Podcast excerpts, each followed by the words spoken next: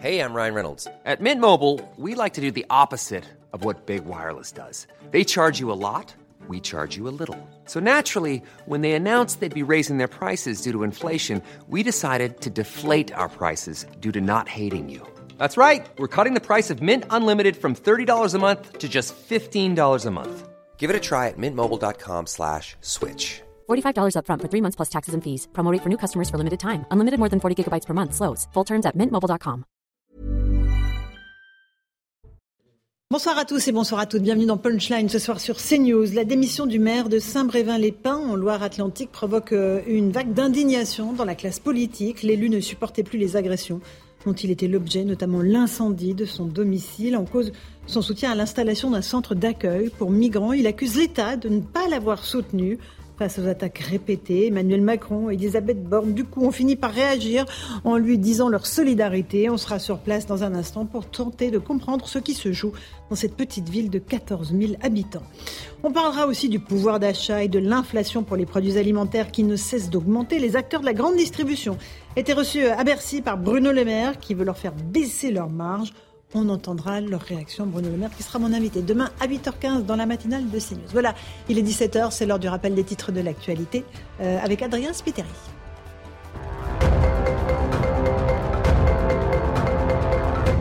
Bruno Le Maire interpelle les industriels en marge d'une visite dans l'Essonne. Le ministre de l'économie demande un effort pour faire baisser les marges. En cas de refus de négocier, il les menace d'utiliser l'instrument fiscal. Bruno Le Maire souhaite également prolonger le trimestre anti-inflation au-delà du 15 juin. La surpopulation carcérale atteint des records en France. Dominique Simoneau, contrôleuse de prison, interpelle le gouvernement dans son rapport annuel. Au 1er avril, il y avait 73 080 détenus pour 60 899 places. Le taux d'occupation moyen atteint 142% dans les maisons d'arrêt. Et puis Elisabeth Borne est à la Réunion. À son arrivée à Saint-Denis, des dizaines de manifestants l'attendaient munis de casseroles. La Première ministre entame une visite de trois jours sur l'île. Elle a participé ce matin à l'inauguration d'une maison France Service et échangé avec des habitants de l'île. Merci Adrien Spiteri pour ce rappel des titres de l'actualité. On est en plateau avec Eric Nolot. Bonsoir Eric. Bonsoir Laurence, bonsoir à tous. Journaliste, écrivain, votre livre c'est La faute à Rousseau. Oui. Voilà, toujours aux éditions Léo Cher, euh, et c'est vous qui l'avez écrit. Absolument. je, je précise. Louis. Louis de Ragnel, chef du service politique d'Europe 1. Bonsoir. Bonsoir, Laurence. Jean-Christophe Couvier, secrétaire national unité SGP. Bonsoir. On va avoir besoin de vous parce qu'il y a beaucoup d'actualités sur Hélas, le front de la hélas, sécurité. hélas. Comme toujours, Marc Toitier, économiste. Bonsoir. Bonsoir. Laurence. Et on attend Jean-Sébastien Ferjou, directeur du site Atlantico. On va commencer bien sûr par Saint-Brévin, parce que cette démission du maire a provoqué une onde de choc vraiment au, plan politique. Euh, un incendie criminel qui a frappé son domicile en mars 2023. Ça a été la, la goutte d'eau qui a fait déborder le vase pour ce maire, Yannick Morez, qui a décidé de démissionner, de quitter la commune où il vivait depuis 32 ans. On va se rendre tout de suite sur place avec Michael Chailloux, et puis on va voir, on va en débattre ensuite. Comme une traînée de poudre, la nouvelle a fait le tour des allées du marché. Saint-Brévin, 14 500 habitants, se réveille sans maire. Yannick Morez jette l'éponge après les faits de violence qu'il a subis. Nous, on est scandalisés. On ne comprend pas pourquoi, euh, pourquoi on en est arrivé là. Et ce qui est très troublant, c'est qu'en fait, c'est des gens de l'extérieur qui viennent. C'est pas des gens de Saint-Brévin. Euh, tout se passe très bien. Il n'y a jamais eu d'incident. Donc voilà, on laisse euh, quelques extrémistes prendre le pas et c'est dommage. 22 mars, un incendie criminel vise deux voitures et le domicile du maire. Depuis plusieurs mois, les manifestations se succèdent. Partisans et opposants au centre d'accueil des demandeurs d'asile se déchirent. La mairie a vendu un bâtiment communal à l'État qui pilote le projet. Dans les rues de la station balnéaire, rares sont les opposants à bien vouloir s'exprimer. Il aurait dû demander l'avis euh, l'avis à la population avant. Quoi. Construire le, ce centre à côté du- d'une école, bon, bah, je pense que c'était pas la, la meilleure solution. Il faut préciser que personne n'a été arrêté jusqu'à maintenant, donc euh, voilà. Tout le monde dit que c'est l'extrême droite. Ça peut être aussi euh, l'extrême gauche. Une enquête est en cours pour retrouver les auteurs de l'incendie des biens du maire. À Saint-Brévin, les dernières manifestations autour du CADA sont de plus en plus politisées et violentes. Militants de la droite extrême opposés au projet d'un côté, extrême gauche de l'autre, pour le défendre. Voilà, cet affrontement euh, dans un petit village de Saint-Brévin, euh, militant de l'extrême droite d'un côté, militant de l'extrême gauche de l'autre, et un maire pris en étau qui, qui, vraiment paye de sa personne pour le coup, Eric Nolot. On parle d'incendie de véhicules, on parle de la tentative d'incendie de domicile personnel et on ne parle pas d'un cartel exotique, on parle de la France de 2023. C'est pas un incident isolé. C'est à l'extrême gauche comme à l'extrême droite, c'est la même petite musique qui monte. Maintenant, tous les moyens sont bons. Quand vous n'êtes pas d'accord avec quelqu'un, ce n'est plus la voie démocratique qui s'impose, c'est la voie de la violence et même dans ce cas-là de l'extrême violence. Après, j'ai pris acte euh, des réactions euh, tardives de, de, d'Emmanuel Macron et d'Elisabeth Borne. Oui, c'est ce que j'allais vous dire d'Elisabeth Borne.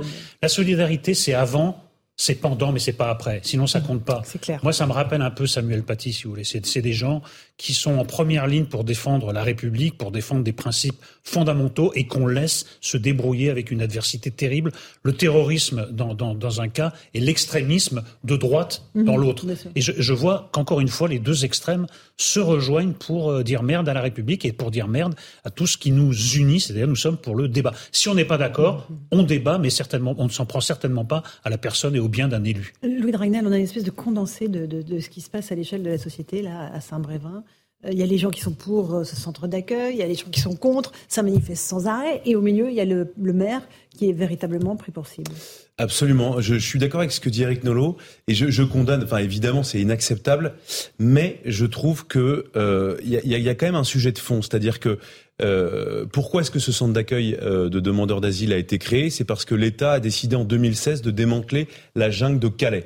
Donc euh, très bien le démantèlement de la jungle de Calais, sauf qu'en fait, on se rend compte à travers cet exemple-là que en fait les, migrants qui étaient à Calais ont simplement été répartis. C'est-à-dire qu'on essaie de diluer un problème et de le répartir partout sur le territoire français en se disant que ça se verra moins. et donc en fait, on n'affronte absolument pas le cœur du sujet qui est la question des migrants, des demandeurs d'asile et leur prise en charge sur le territoire français. Et on voit bien aussi euh, que, ça suscite euh, une, cristallisation, une opposition de beaucoup de Français qui globalement n'en peuvent plus. Et, et, je trouve que l'État central se défausse beaucoup sur les petites communes.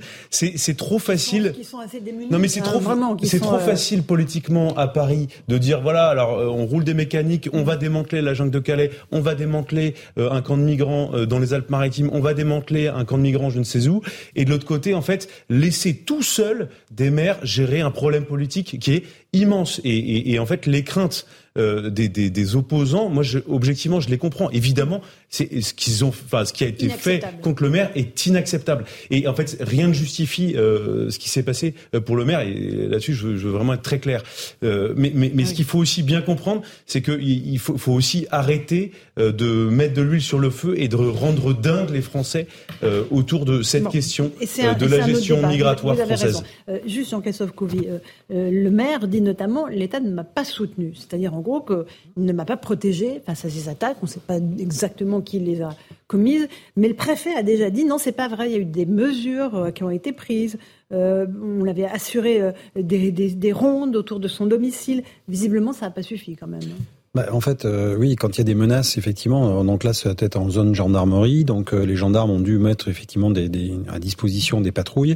Après, c'est peut-être qu'on évalue aussi les niveaux de menaces, et c'est pas une menace, j'allais dire, de tous les jours euh, euh où on a on a besoin vraiment de policiers, comme certaines personnalités qui sont vraiment menacées par du terrorisme, etc., et, et qui ont besoin d'H24, j'allais dire, de policiers avec eux. Là, c'est on organise des patrouilles pour sécuriser.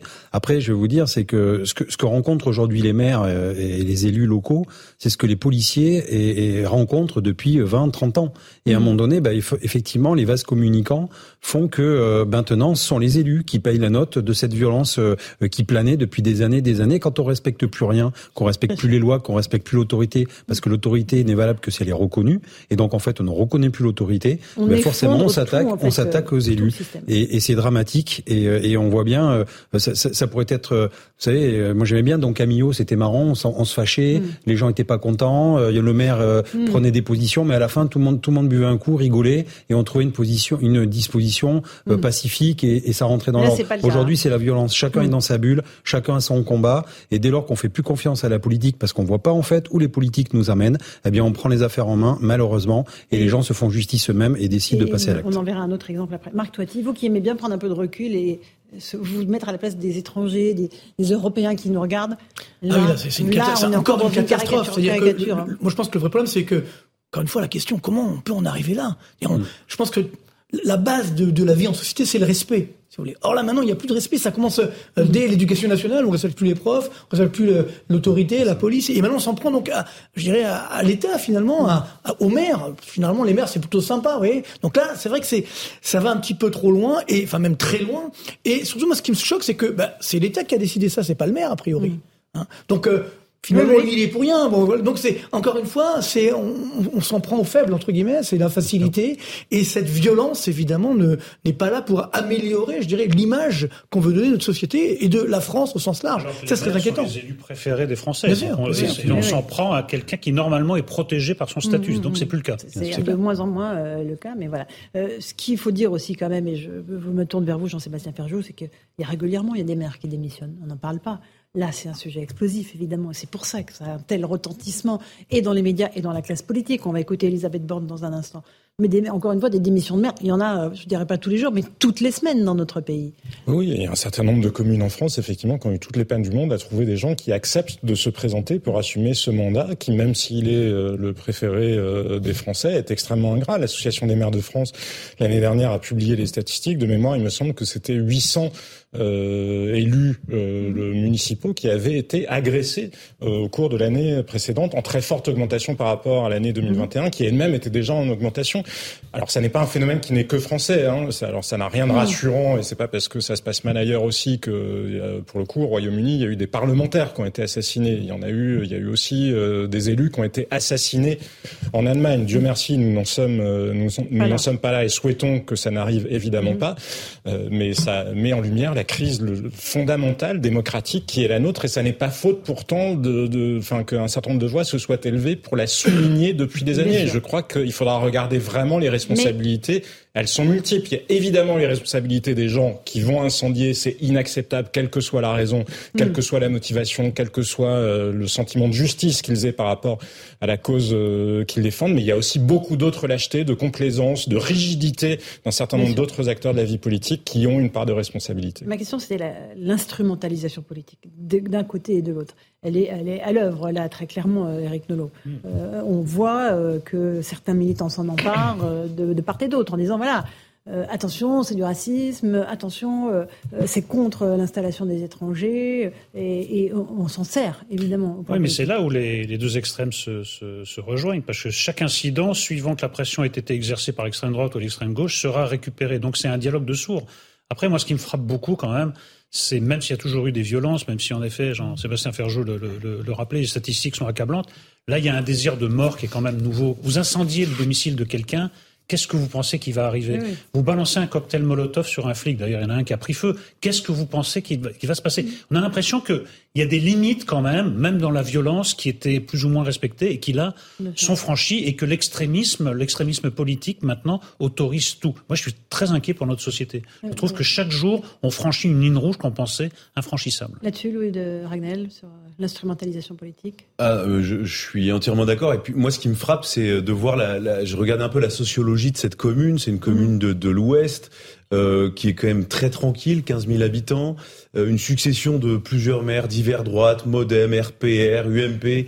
Euh, une sorte de, de, de, ville sans histoire, cité balnéaire l'été, ville avec un certain nombre de retraités, des commerces pendant l'année. Et donc il se passe quelque chose qui est complètement hallucinant parce qu'il n'y a aucun facteur social.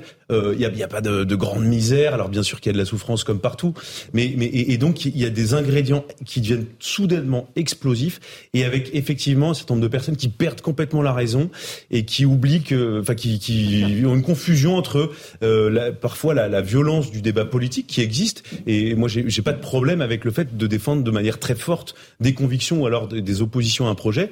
Euh, et de l'autre côté le problème c'est que ça, ça se transforme en violence avec des, des, des menaces de mort et des, et, des envies de tuer quelqu'un. Enfin, et, et c'est là où il y a quelque chose qui débloque complètement. Mhm. Mais je, je, je, persiste et je signe sur une chose, c'est que ce sujet n'est pas anecdotique.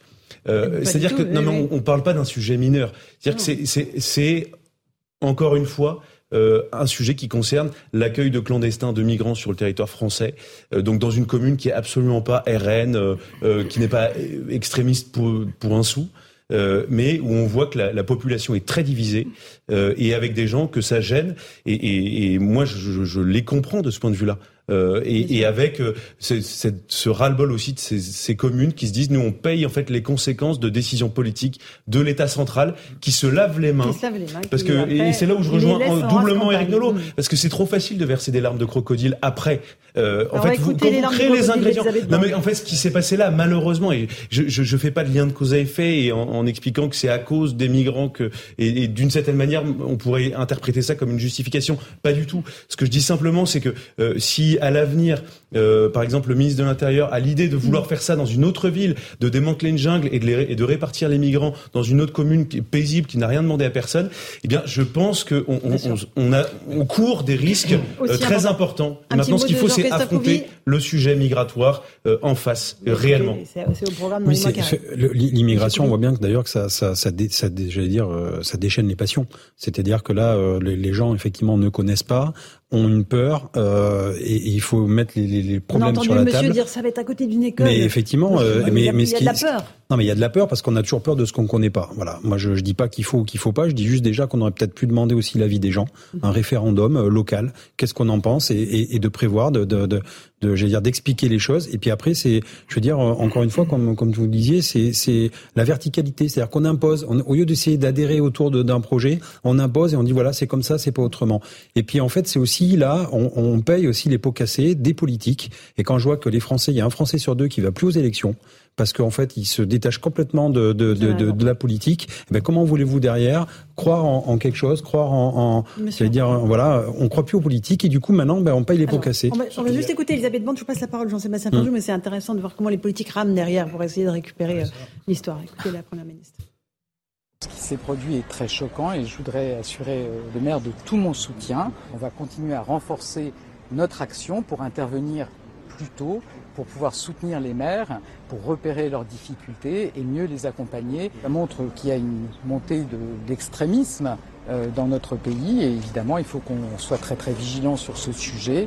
Euh, L'extrémisme il vaut euh, des deux côtés et je pense qu'en apportant des bonnes réponses à nos concitoyens, et c'est ce à quoi je veux m'employer ici, la main dans la main avec les élus locaux, c'est comme ça qu'on évitera ces montées de, des extrémismes.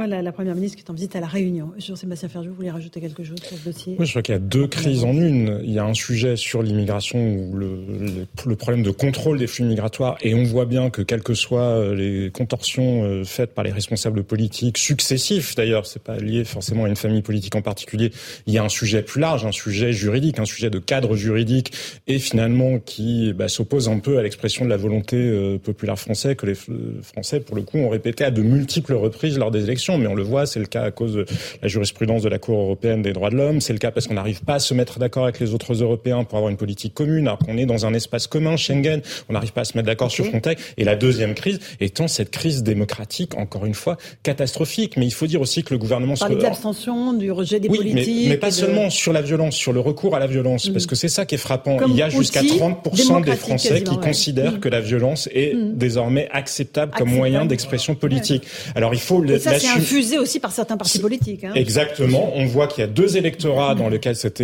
cette idée-là euh, s'installe jusqu'à justement plus ou moins au-dessus au de 30% même. Les insoumis d'un côté, le Rassemblement national de l'autre, même si l'attitude officielle des deux partis mmh. n'est pas la même sur le sujet, mais si on regarde sur leurs électorats, c'est le cas. Et après, il y a la responsabilité des autres, la responsabilité aussi du gouvernement. Enfin, quand vous avez créé un système où finalement pour okay. obtenir quelque chose, il faut de la violence parce que c'est ce à quoi on a assisté. Les ZAD, comment, comment les zadistes ont-ils obtenu le retrait de l'aéroport euh, Notre-Dame-des-Landes. Parce que le problème, c'est que quand chacun voit cause juste à sa porte, il ne se rend pas compte que le voisin, la désobéissance civile, pour lui, Ça ou même le droit à l'insurrection, les insoumis n'arrêtent pas de parler du droit à l'insurrection. Ben, le droit à l'insurrection, le problème, c'est que c'est pas forcément celui qu'ils imaginent. Il y en a d'autres qui s'en saisissent aussi, et on voit l'impact que ça a d'un point de vue démocratique. Oui, je, moi, je pense que le problème, c'est on revient sur le dîner de réalité permanent, si vous voulez, que ce soit en économie, que ce soit d'un point de vue social, social, de l'immigration également, de l'insécurité. On ne veut pas dire les choses. Mmh. C'est toujours non, mais tout va bien, finalement, on met, on met, euh, on met tout ça sous le tapis, sauf que le tapis commence à gonfler, vous voyez ce que je veux dire? Mmh. Et parallèlement. Comme la dette. Euh, la, la, dette aussi, oui. Non, mais je, je n'ai pas parlé. Laissez-vous, laissez-vous. J'en ai pas parlé, mais c'est aussi un thème. Parce que là aussi, on pourrait se dire, attendez, avec toutes les dépenses publiques qu'on a en France, numéro un du monde, on serait en droit d'attendre justement une certaine paix sociale. Et donc, je pense que le problème, il est, encore je crois, je viens à l'école. Dès le début, on, on a une culture de, de, lutte des classes qui s'est réinstallée, qui a toujours été là d'ailleurs en France. Mais moi, je, je pensais qu'avec le temps, elle allait se calmer, qu'on allait trouver une culture du consensus, qu'on allait expliquer, etc. Et en fait, c'est exactement. alors maintenant, c'est exactement l'inverse qui s'est produit, c'est-à-dire on a, on a aggravé cette culture du lutte des classes, et en plus il y a la violence qui arrive derrière. Mais il faut expliquer qu'à chaque fois qu'on a eu ça dans toutes les sociétés, ça, s'est mal, terminé, c'est mal terminé, et on a eu euh, soit des dictatures, soit des catastrophes euh, humanitaires. Donc euh, moi ce qui m'inquiète, c'est qu'aujourd'hui la, la, jeunesse, qui est quand même notre avenir, bah, il faut essayer justement de, de lui donner cette, cette, cette culture, on va dire au sens large, du, du consensus, du dialogue. Et c'est vrai qu'aujourd'hui, bah, les dirigeants aussi ne, donnent, ne montrent pas l'exemple. Je voulais juste passer la parole à Eric Nolot parce qu'on parle d'éducation. Vous vouliez me parler de Papendia qui a annoncé des mesures pour renforcer la mixité sociale et scolaire. Extraordinaire. Euh, Papendiaï fait tout pour exister, le pauvre, il est complètement invisibilisé. Et là, donc, il dégaine un grand sujet euh, important, effectivement, la mixité sociale. Il faut donc mélanger les élèves de plusieurs origines pour essayer. Je vous recommande une interview dans Le Monde qui est absolument lunaire.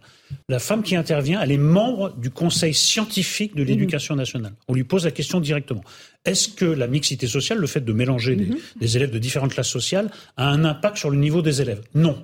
Ah bon? Alors quelle est l'utilité de la chose? Ça augmente le bien-être des élèves. Si vous voulez, c'est un peu l'équivalent d'un spa. Quand vous sortez du spa, vous vous sentez mieux, mais vous n'avez pas appris l'accord du participant. du bien-être, parce que c'est intéressant. S'il y a un Oui. indicateur du bien-être, Voilà, euh, mais vous n'avez pas acquis euh, l'accord du participe passé quand vous sortez d'un spa. Donc écoutez, on est en train d'ouvrir un, car- un- un- vraiment un dossier incroyable en disant d'avance que ça ne sert à rien.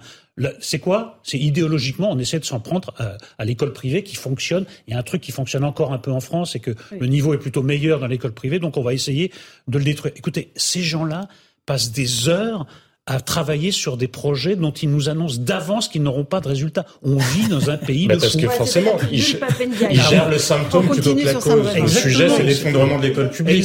L'école privée, ça n'est que le symptôme. Oui, mais justement, le il mal est là, pas en amont, bien entendu. Le Dragnel, vous voulez rajouter quelque chose sur Saint-Brévin? Oui, non. Ou vous avez oublié? Non Non, pas du tout, je m'en souviens encore euh, sur Saint-Brévin. Non, je voulais rebondir sur ce que disait mon voisin de gauche, Jean-Christophe Couvi, euh, par rapport aux, aux failles. Euh, Est-ce qu'il y a eu des failles euh, Oui. dans le suivi, dans les alertes? Alors, on voit bien, le préfet aujourd'hui se défend et dit, ben non, il n'y a pas eu de faille, il y a eu des réunions publiques, on a discuté, euh, on était en relation en permanence. Et, et, et en fait, du coup, se pose systématiquement, en fait, on en revient toujours à ce sujet, quels que soient les sujets de société, c'est la question de la présence policière, parce qu'en fait, ça, ça Alors consomme là, énormément. gendarme, en l'occurrence. Oui, euh, non mais euh, enfin Oui, oui, policiers et, et gendarmes, force de l'ordre de manière générale, cher pas Laurence. les deux, mon cher Louis. Et, et en fait, euh, quand vous regardez euh, la liste des missions prioritaires de la police, donc il y a les violences intrafamiliales, il y a donc maintenant il y a la protection des élus, il y a les manifestations, euh, tout est prioritaire. La lutte contre les rodéos urbains, maintenant la lutte contre l'ultra droite, Les casseroles les casseroles, voilà. Les casseroles, et, quoi. et, et le, exactement le trafic de stupéfiants. Et, en fait, le, le- je trouve qu'on est entré dans une forme de folie, c'est-à-dire que euh, euh, tout tous les partis politiques disent il faut plus de bleus, plus de policiers partout. Mais c'est, mais c'est pas un objectif en soi. Non mais c'est, c'est un constat d'échec. Plus de non mais moi je suis je suis pas en train de dire qu'il faut désarmer la police, mais euh, euh, en fait on va on va aller, on va aller jusqu'où? En fait c'est un policier par euh, français? En fait non mais non mais ce qu'il faut c'est candidate à la présidentielle qu'il avait c'est ce qu'il Ce qu'il faut, l'époque c'est de ça. 2007. Le problème, mais c'est absolument pas. En Royal. fait, la police, c'est un moyen, c'est pas une fin en soi. Et, donc, en fait, si on, en vient à tout le temps demander beaucoup plus d'effectifs de police, à chaque fois, c'est une espèce de cache-misère pour essayer de dire bon ben on va régler le problème, il y aura des policiers. Sauf qu'en fait, les policiers ils interviennent, en- c'est le dernier maillon de la chaîne quand tout a échoué dans la société, quand l'école a échoué, quand l'é- l'éducation a échoué, quand tout a échoué, la crise de l'autorité, tout ce que vous voulez. Et donc en fait, à chaque fois, on refuse de regarder le- les, les vrais problèmes. Et, et- et donc, euh, on va pas se mettre à, à- à placer sous protection policière l'ensemble des maires de France dès qu'ils vont prendre. Non mais en fait, non mais c'est une c'est une illusion. On va pas mettre trop. 100% des professeurs euh, dans, dans les écoles sous protection policière. Bien sûr qu'il le faut dans les dans, dans, dans les cas extrêmes. Et, et, et je sais que les, services de renseignement font tout ce qu'ils peuvent. Pareil, on leur demande tout. On leur demande de travailler sur tout. Et donc euh, pour non mais pour un préfet par exemple, c'est pas. et Je, je je connais pas ce Mhm. cas spécifique, mais ce qui est pas facile, c'est que vous avez par exemple des insultes sur les réseaux sociaux, Mhm. des gens qui disent qu'ils veulent euh, s'en prendre au maire. Euh, Qu'est-ce qui vous dit que cette insulte va se transformer en une maison qui brûle ou alors en tentative de meurtre? Mais c'est extrêmement compliqué en fait. Il y a un travail d'analyse, de recueil de, de renseignements. Qui... Non, non, Bah, non, oui, mais C'est ça, boum. non, mais- Boum. Oui, mais, euh, Bien sûr, non mais, non, mais judiciaire, voilà, non, mais- je suis d'accord avec vous. Voilà, mais, c'est mais, tout. mais- mais en fait, si, si euh, les préfets de France demain Si on disait voilà, maintenant euh, le ministre de l'Intérieur dit, au préfet de France, allez-y, vous recueillez maintenant l'intégralité des mm. menaces des maires et tous sous protection policière. Et Eh bien, on peut pas.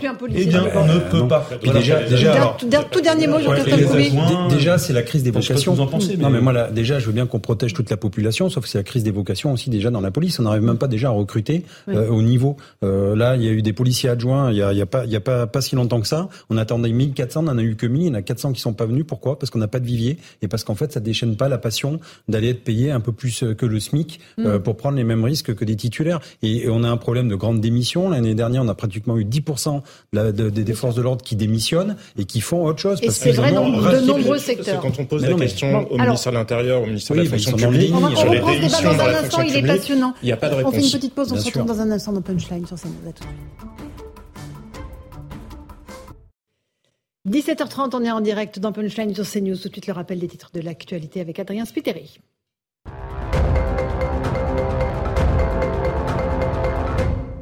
Emmanuel Macron, solidaire avec le maire de Saint-Brévin. Les attaques contre Yannick Morez sont indignes, a déclaré le chef de l'État sur son compte Twitter. L'élu a été la cible d'un incendie criminel à son domicile le 22 mars dernier. La première ministre Elisabeth Borne propose de le recevoir à Matignon la semaine prochaine. Papendiaï annonce des mesures pour renforcer la mixité sociale et scolaire à l'école. Le ministre de l'Éducation a réuni aujourd'hui les recteurs et les directeurs académiques. Le but, fixer les objectifs pour la rentrée 2023.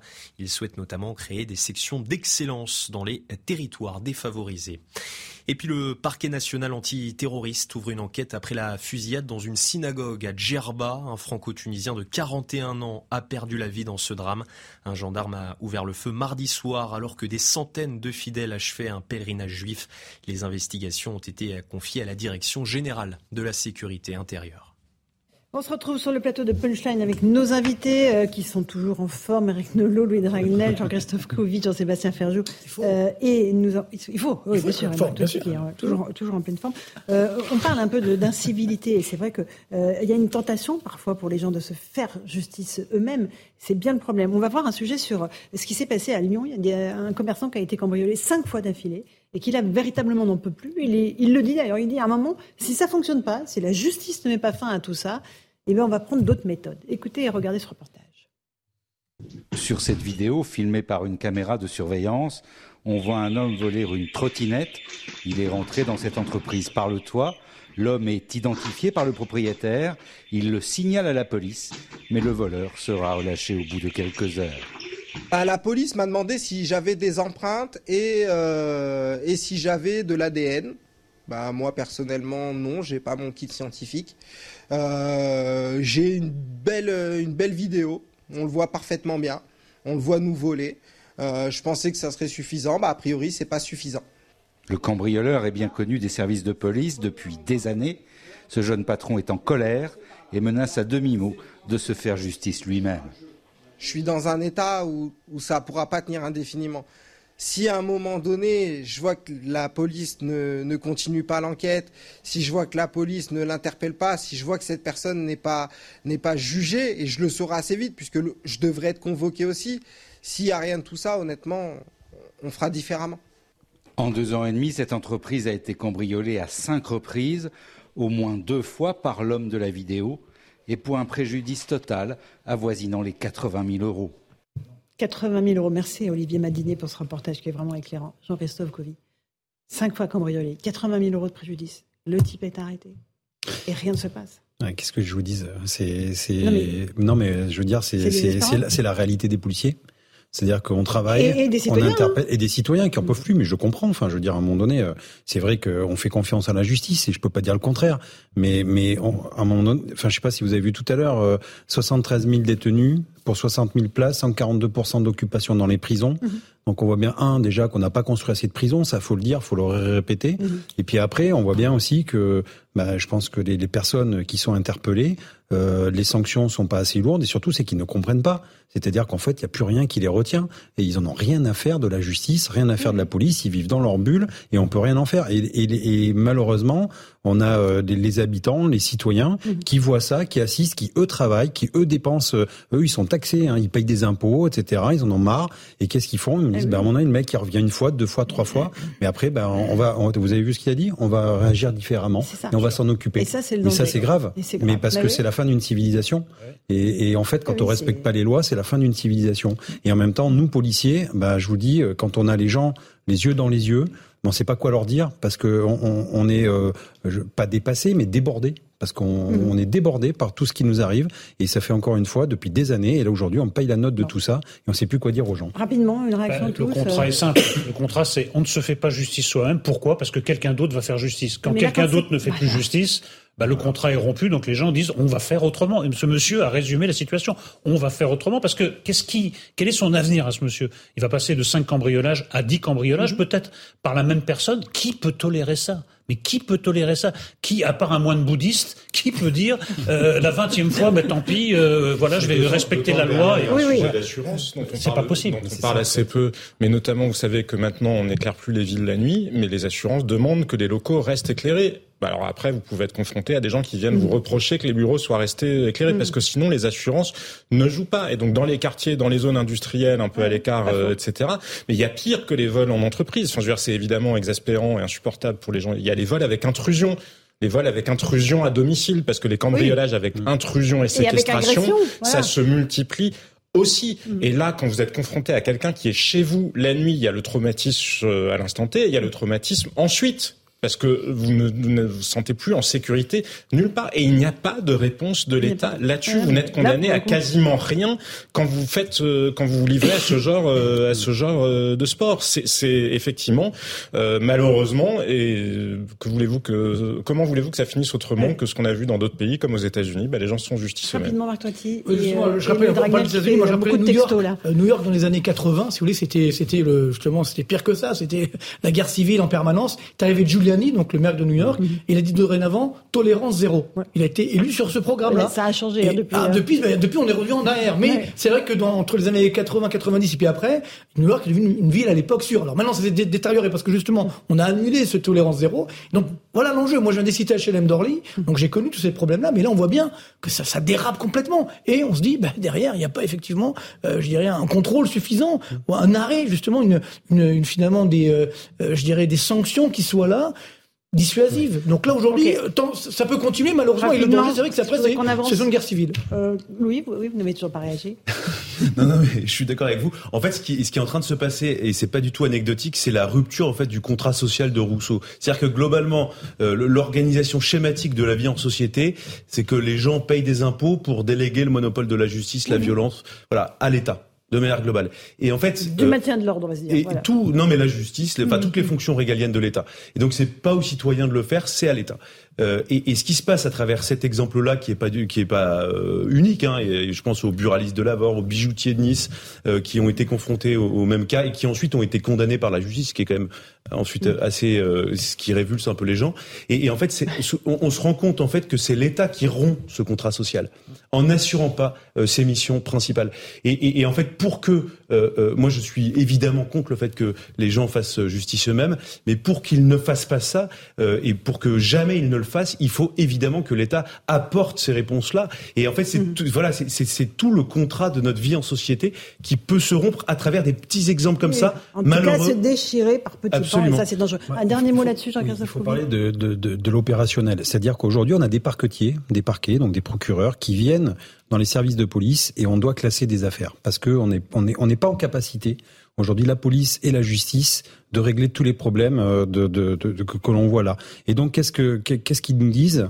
Euh, en off bien sûr parce que ça ils peuvent pas euh, ils nous disent bah écoutez les atteintes aux biens on classe. Bien sûr, on classe. Ça ramène rien. Il y a les assurances. Par Mm. contre, ces atteintes aux personnes, c'est notre priorité, effectivement. Violence intrafamiliale, euh, même les stupes, etc. Tout. Mais les atteintes aux biens, désolé, il n'y a pas de préjudice. Là, il n'y a pas de violence, il n'y a pas de blessés. C'est juste un préjudice financier. L'assurance va régler si elle règle. Bon, c'est pas grave, euh, etc. Mais c'est, on en est là en fait. C'est-à-dire qu'on fait, on, autant les hôpitaux, ils les urgentistes, ils classent les Mm. priorités. Maintenant, dans les services publics, on est obligé de classer aussi nos priorités. Et donc là, on classe parce que ça intéresse pas la justice. Ils ne peuvent pas le gérer. Ils ne peuvent pas. Ils ils n'ont pas les moyens non plus. Louis Dragnel, je, vous taquinais sur les textos, vous en faites beaucoup pendant l'émission, mais là, c'était pour une bonne cause. Ah, j'étais obligé de vous l'envoyer, cher Laurence, pour vous du maire de Saint-Brévin. J'étais pas en train de faire mes courses, en fait, Alors, vous voyez. Non, mais euh, vous, vous parlez à vos amis. Qu'est-ce qu'il dit, le maire de Saint-Brévin, dans le communiqué non, ce qui est très intéressant, c'est qu'on a, on a pu se procurer euh, le courrier donc euh, du mm. maire qui a été adressé au sous-préfet pour lui mm. demander une protection policière. Euh, c'est un courrier qui est daté du 11 avril 2023 et donc qui explique à la suite des, des menaces et intimidations qu'il a reçues, il demande officiellement au sous-préfet donc de l'arrondissement une protection policière. Donc le courrier date du 7 avril et le 11 avril, donc c'est-à-dire quand même relativement peu de jours après, le sous-préfet lui répond et lui dit que euh, parce que du coup je découvre en même temps que vous me prenez un peu de cours. Euh, et donc le sous-préfet réponse de la sous-préfecture la sous-préfecture répond que euh, la, la situation voilà et, hmm. va être prise en compte donc par le logiciel de la gendarmerie euh, et notamment le, le, le, domicile du maire va, hmm. va, va faire l'objet de visites et, de surveillance effectivement par des patrouilles de gendarmerie. Hmm. euh, et qu'il y a une enquête une, une, évaluation en tout cas qui, euh, de, qui, qui, qui, qui, qui manifestement était encore en cours pour savoir si le maire devait faire l'objet d'une protection policière plus importante. Ok, allez, on va passer à l'inflation. C'est un sujet qui vous passionne, Marc Toiti, ah bah oui. qui passionne malheureusement tous les Français, parce qu'à chaque fois qu'ils passent à la caisse, et eh ben, ils s'en rendent compte en regardant le ticket, c'est quand ils le demandent, mais il vaut mieux qu'ils le laissent, parce que pour l'instant, on en a besoin.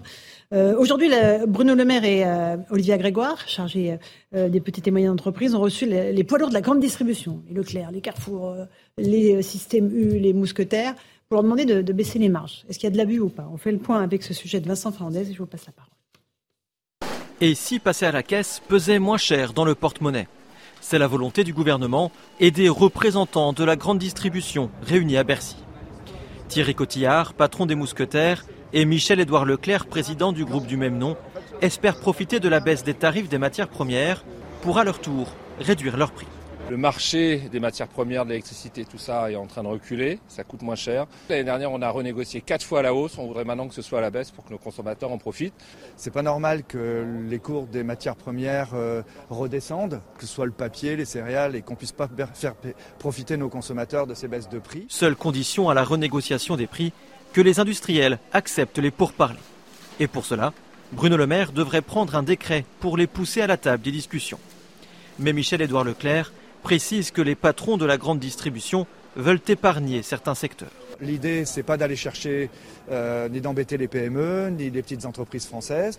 Et même, euh, par exemple, euh, je veux, on ne veut pas qu'il y ait de polémique avec le secteur laitier. on n'est pas du tout là dans l'idée d'aller renégocier avec l'agriculture. Ce qu'on veut, c'est négocier avec les grandes sociétés multinationales. Quoi.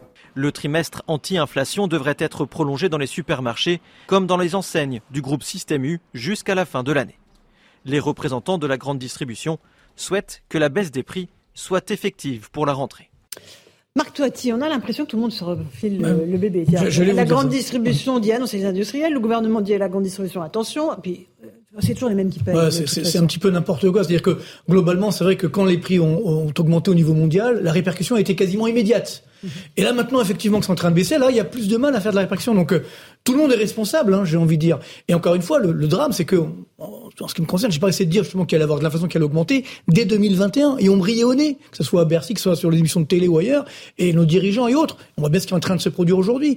Et ce qui est fou, c'est que on est à combien? À 14,9 sur le d'augmentation Ouais, sur l'alimentation, sur, un an. Hein, mais c'est-à-dire, mais depuis le début de, de, la crise, on est à plus de 20% d'augmentation sur l'alimentaire. Donc évidemment, les revenus n'ont pas augmenté euh, à l'ombre de cette hausse des prix. C'est qu'il y a beaucoup de ménages qui aujourd'hui, pour qui l'alimentaire c'est 50% de leur, leur panier de biens moyen, ben, ils n'arrivent pas effectivement à joindre les deux bouts. Et donc il y, y avait clairement un manque, je dirais, de, de, réactivité et de transparence également dans ces prix. D'ailleurs, aujourd'hui, si vous allez dans les, dans les grandes surfaces, vous voyez qu'il y a beaucoup de marques distributeurs. Parce que ça, pour, pour, pour, les, pour les, le champ, les distributeurs, c'est un coup de main incroyable dans la mesure où ils sont en train d'acheter moins de grandes marques qui sont plus chères et donc de valoriser leurs marques à eux, sur lesquelles c'est moins cher, certes, mais parce que justement, sur les grandes marques, ben, qui maintient la marge, qui maintient le prix? L'industriel.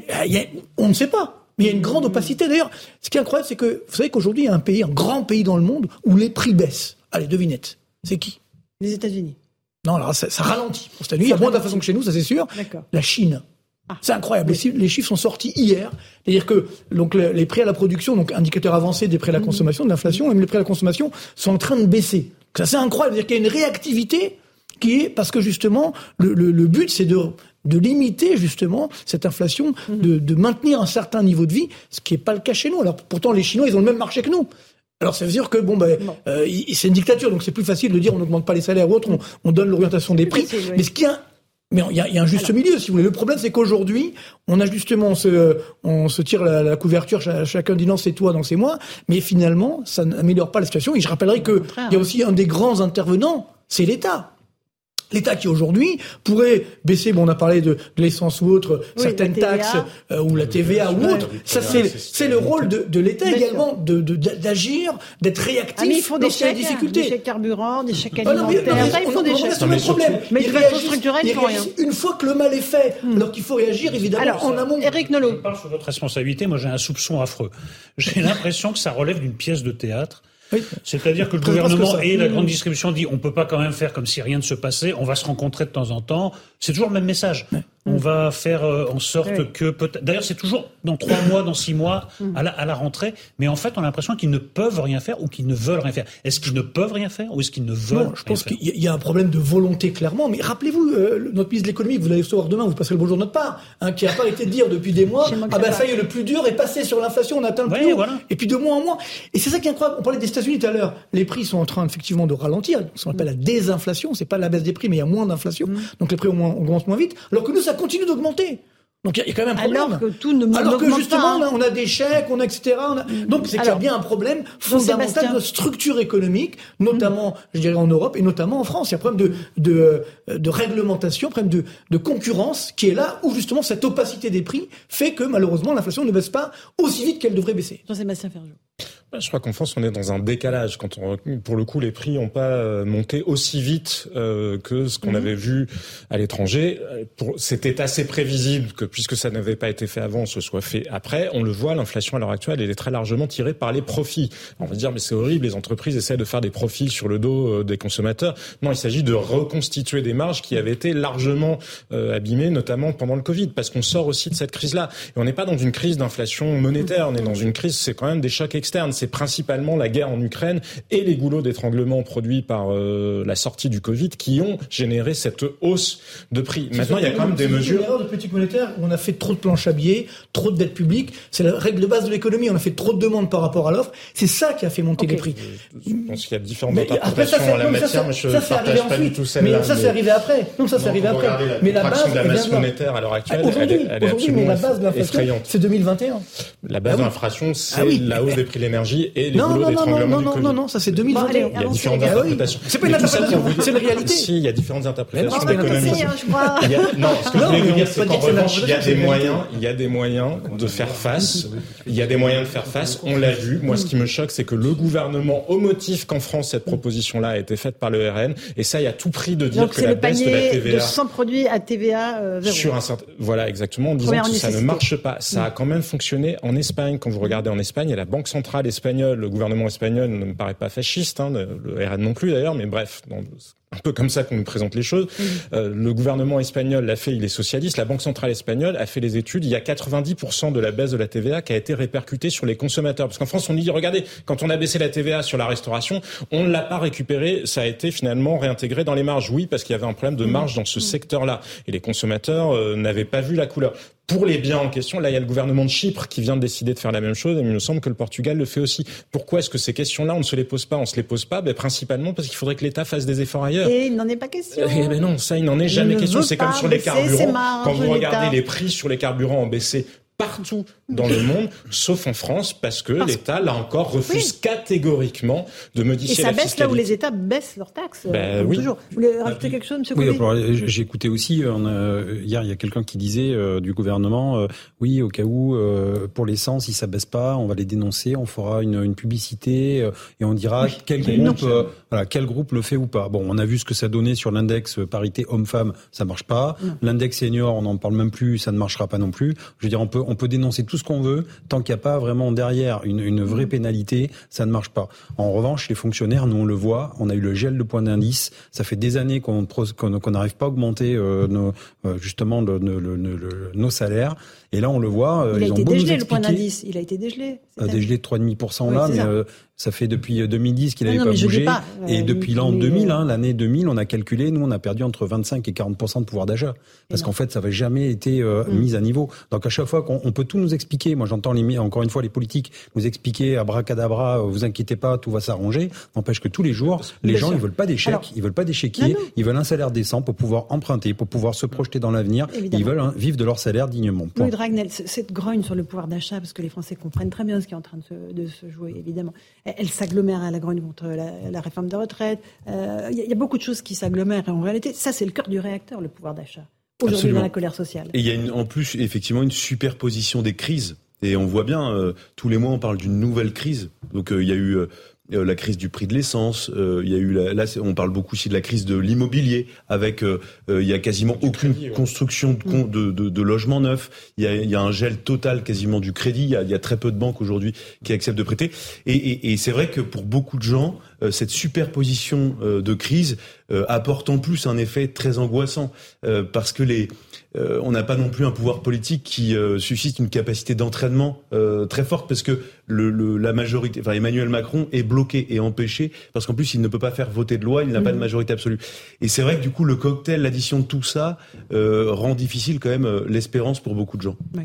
Tout d'ailleurs. C'est-à-dire que faut pas oublier que justement on a laissé l'inflation filer. Vous savez, l'inflation c'est comme le dentifrice. Une fois qu'il est sorti du tube, on peut pas le remettre. Ben, c'est exactement l'erreur qu'ont fait nos dirigeants. Ils n'ont pas voulu voir l'inflation en face. Ils l'ont laissé s'installer. Elle est devenue incontrôlable. Et après, qu'est-ce qu'ils ont fait? Ben, ils ont monté les taux d'intérêt. Donc en montant les taux d'intérêt, évidemment, on voit ben, les banques aujourd'hui, l'immobilier, sont en train de s'effondrer. Donc tout évidemment est lié. Et le drame, c'est quoi? C'est qu'on sait comment l'histoire se termine toutes les phases de forte inflation dans l'histoire de l'humanité, si vous voulez, se terminent toujours de la même façon. C'est par une récession, c'est-à-dire par une activité qui malheureusement va baisser. C'est-à-dire que comme on peut plus acheter puisque les prix sont trop élevés, donc la consommation s'effondre, donc ça génère une récession, donc du chômage. Là, les, les- les- les- les chiffres sont sortis hier de- des, des défaillances d'entreprises de la Banque de France qui ne cessent d'augmenter. Donc ça, attention parce Mais que le ministre dit toujours que pas du tout. mais, euh, mais c'est les chiffres de la Banque de Bah France. oui, oui, donc c'est une défauts réalité. Et surtout, le problème, c'est quoi? C'est que, vous voyez, c'est des effets à plusieurs tours. C'est comme aux il faut voir plusieurs tours à l'avance. Quand les entreprises font, faillite, ce qui est le cas aujourd'hui, beaucoup on, les a entretenues artificiellement pendant le Covid, mais maintenant c'est fini. Il y a des entreprises qui auraient pu vivre, qui, qui disparaissent. Donc après, ça veut dire du chômage. S'il y a du chômage, il y a moins de revenus, et donc avec des prix élevés, ça veut dire qu'on ne pourra pas consommer. Donc la consommation va s'effondrer. Il y aura une grave récession. Tout ça, encore une fois, et malgré une dette publique, je reviens Laurence, Mais la récession- mais parce que la récession- c'est parce que la inévitable. récession, c'est Ce que je veux dire, l'objectif, c'est que c'est l'économie, ça qu'il c'est faut comprendre. c'est- et l'objectif Et de la Banque centrale, c'est l'objectif de la Banque centrale européenne, mais moi je crois qu'on a manqué terriblement de sincérité. Cette inflation-là, de toute façon, à un certain degré, elle n'était pas évitable. Quand vous avez une crise sur l'énergie comme celle que nous avons connue, quand vous avez la sortie de la crise du Covid, regardez ce qui s'est passé sur le transport maritime. Quand tout le monde d'un seul coup veut des containers, eh ben ça devient une espèce de, de mise aux enchères. Quand tout le monde veut faire des travaux chez lui et qu'il n'y a plus de matériaux parce qu'ils viennent de Chine, eh ben oui, ceux qui veulent passer en premier payent plus cher. C'est ça qui s'est passé. Mais ça, le Covid plus euh, la guerre en Ukraine, on peut le tourner dans tous les sens qu'on veut. Il y avait, et là, en revanche, moi, ce que je trouve très dangereux, c'est ce que je vous disais, la Banque centrale européenne, en continuant à augmenter les taux, provoque cette récession-là. Et là, pour le coup, en termes de pouvoir d'achat, ça va être En catastrophique. attendant, Eric Nolot, il y a des gens qui se privent de viande, qui se privent de poissons, qui se privent de légumes frais. La sécheresse euh, actuelle fait que le prix des légumes euh, et des fruits, surtout, va exploser dans les prochaines semaines. Euh, on, est dans un pays en voie de paupérisation. se prive des, se prive des produits de base. Et j'ajoute une note très terre à terre, puisque c'était aujourd'hui que je faisais les courses pour mes chats. Mais Ah je bah, peux le- vous dire que la nourriture pour chiens et chats, pour les chiens et les chats sur certaines marques, c'est délirant. D'ailleurs, ça a pris C'est 25% d'un coup. 30%, ouais, Ce sont 25%. souvent les animaux, les, les- la seule compagnie de gens seuls, Mhm. avec des revenus très bas. Et là, non seulement ils peuvent pas se nourrir euh, correctement, mais là, ils commencent à plus pouvoir nourrir leurs animaux euh, Et il domestiques. y a un nombre d'abandons à la SPA qui est en augmentation. Exactement. Pour Donc là aussi, c'est ce que vous disiez sur les échecs, il y a, y y y un effet Ouais, euh, boule de neige. Je, je trouve que vraiment c'est pas pris en compte parce que là c'est vraiment euh, les, les- les besoins élémentaires de l'être humain de se nourrir et de nourrir ses animaux de compagnie qui, je le répète, sont souvent la compagnie unique de millions de personnes. Et les associations qui s'occupent des animaux disent que régulièrement, il y a des propriétaires en larmes qui viennent donner leur Voilà. chien à leur chien. Ils disent Je ne peux plus le nourrir. Je ne peux c'est plus. On a l'impression de, parler d'un pays du tiers-monde. Mm, mm. Non, mais non, on est en France. C'est la peur du grand déclassement, en fait. Hein. Parce que moi, quand on, quand on écoute tous nos, tous nos collègues euh, de tous les ministères et même les gens dans la rue, on discute, qu'est-ce qu'ils nous disent? Ils nous disent, mais en fait, moi, je me sens déclassé. C'est-à-dire qu'on est normalement une population euh, de Français moyens. Et en fait, on est rattrapé, on descend, on n'a plus de pouvoir d'achat. Et bientôt, bah, le 14 février 2024, euh, ça sera pas un collier qu'on va vous offrir, mesdames, et 5 fruits et légumes, parce que ça sera le même prix. Quoi. Le luxe, parfois, euh, se niche euh, dans les fruits et légumes. Petite pause, on se retrouve dans un instant dans Punchline sur CNews et sur Europe 1. Tout de suite. Bonsoir à tous et bonsoir à toutes. Bienvenue dans Punchline ce soir sur CNews et sur Europe 1. La démission du maire de Saint-Brévin, lassé des violences qui le visaient depuis des semaines, provoque une onde de choc dans la classe politique. Son domicile a été incendié alors qu'il se battait pour euh, un centre d'accueil pour migrants. Emmanuel Macron dénonce des attaques indignes. On verra que l'ambiance est très tendue sur place car le maire s'était plaint du manque de soutien justement de l'État. Emmanuel Macron lance un plan de réindustrialisation de la France, nouvelle séquence de communication présidentielle avec à la clé un déplacement sur le terrain à Dunkerque demain avec ou sans casserole. On va en débattre ce soir. On parlera aussi de la loi immigration que le gouvernement a finalement décidé de présenter avant l'été. Deux invités politiques ce soir pour commenter cette actualité riche. Éric Ciotti, président des Républicains, et puis Jordan Bardella, président du Rassemblement national. Voilà pour les grandes lignes de nos débats ce soir. Tout de suite, c'est le rappel des titres de l'actualité.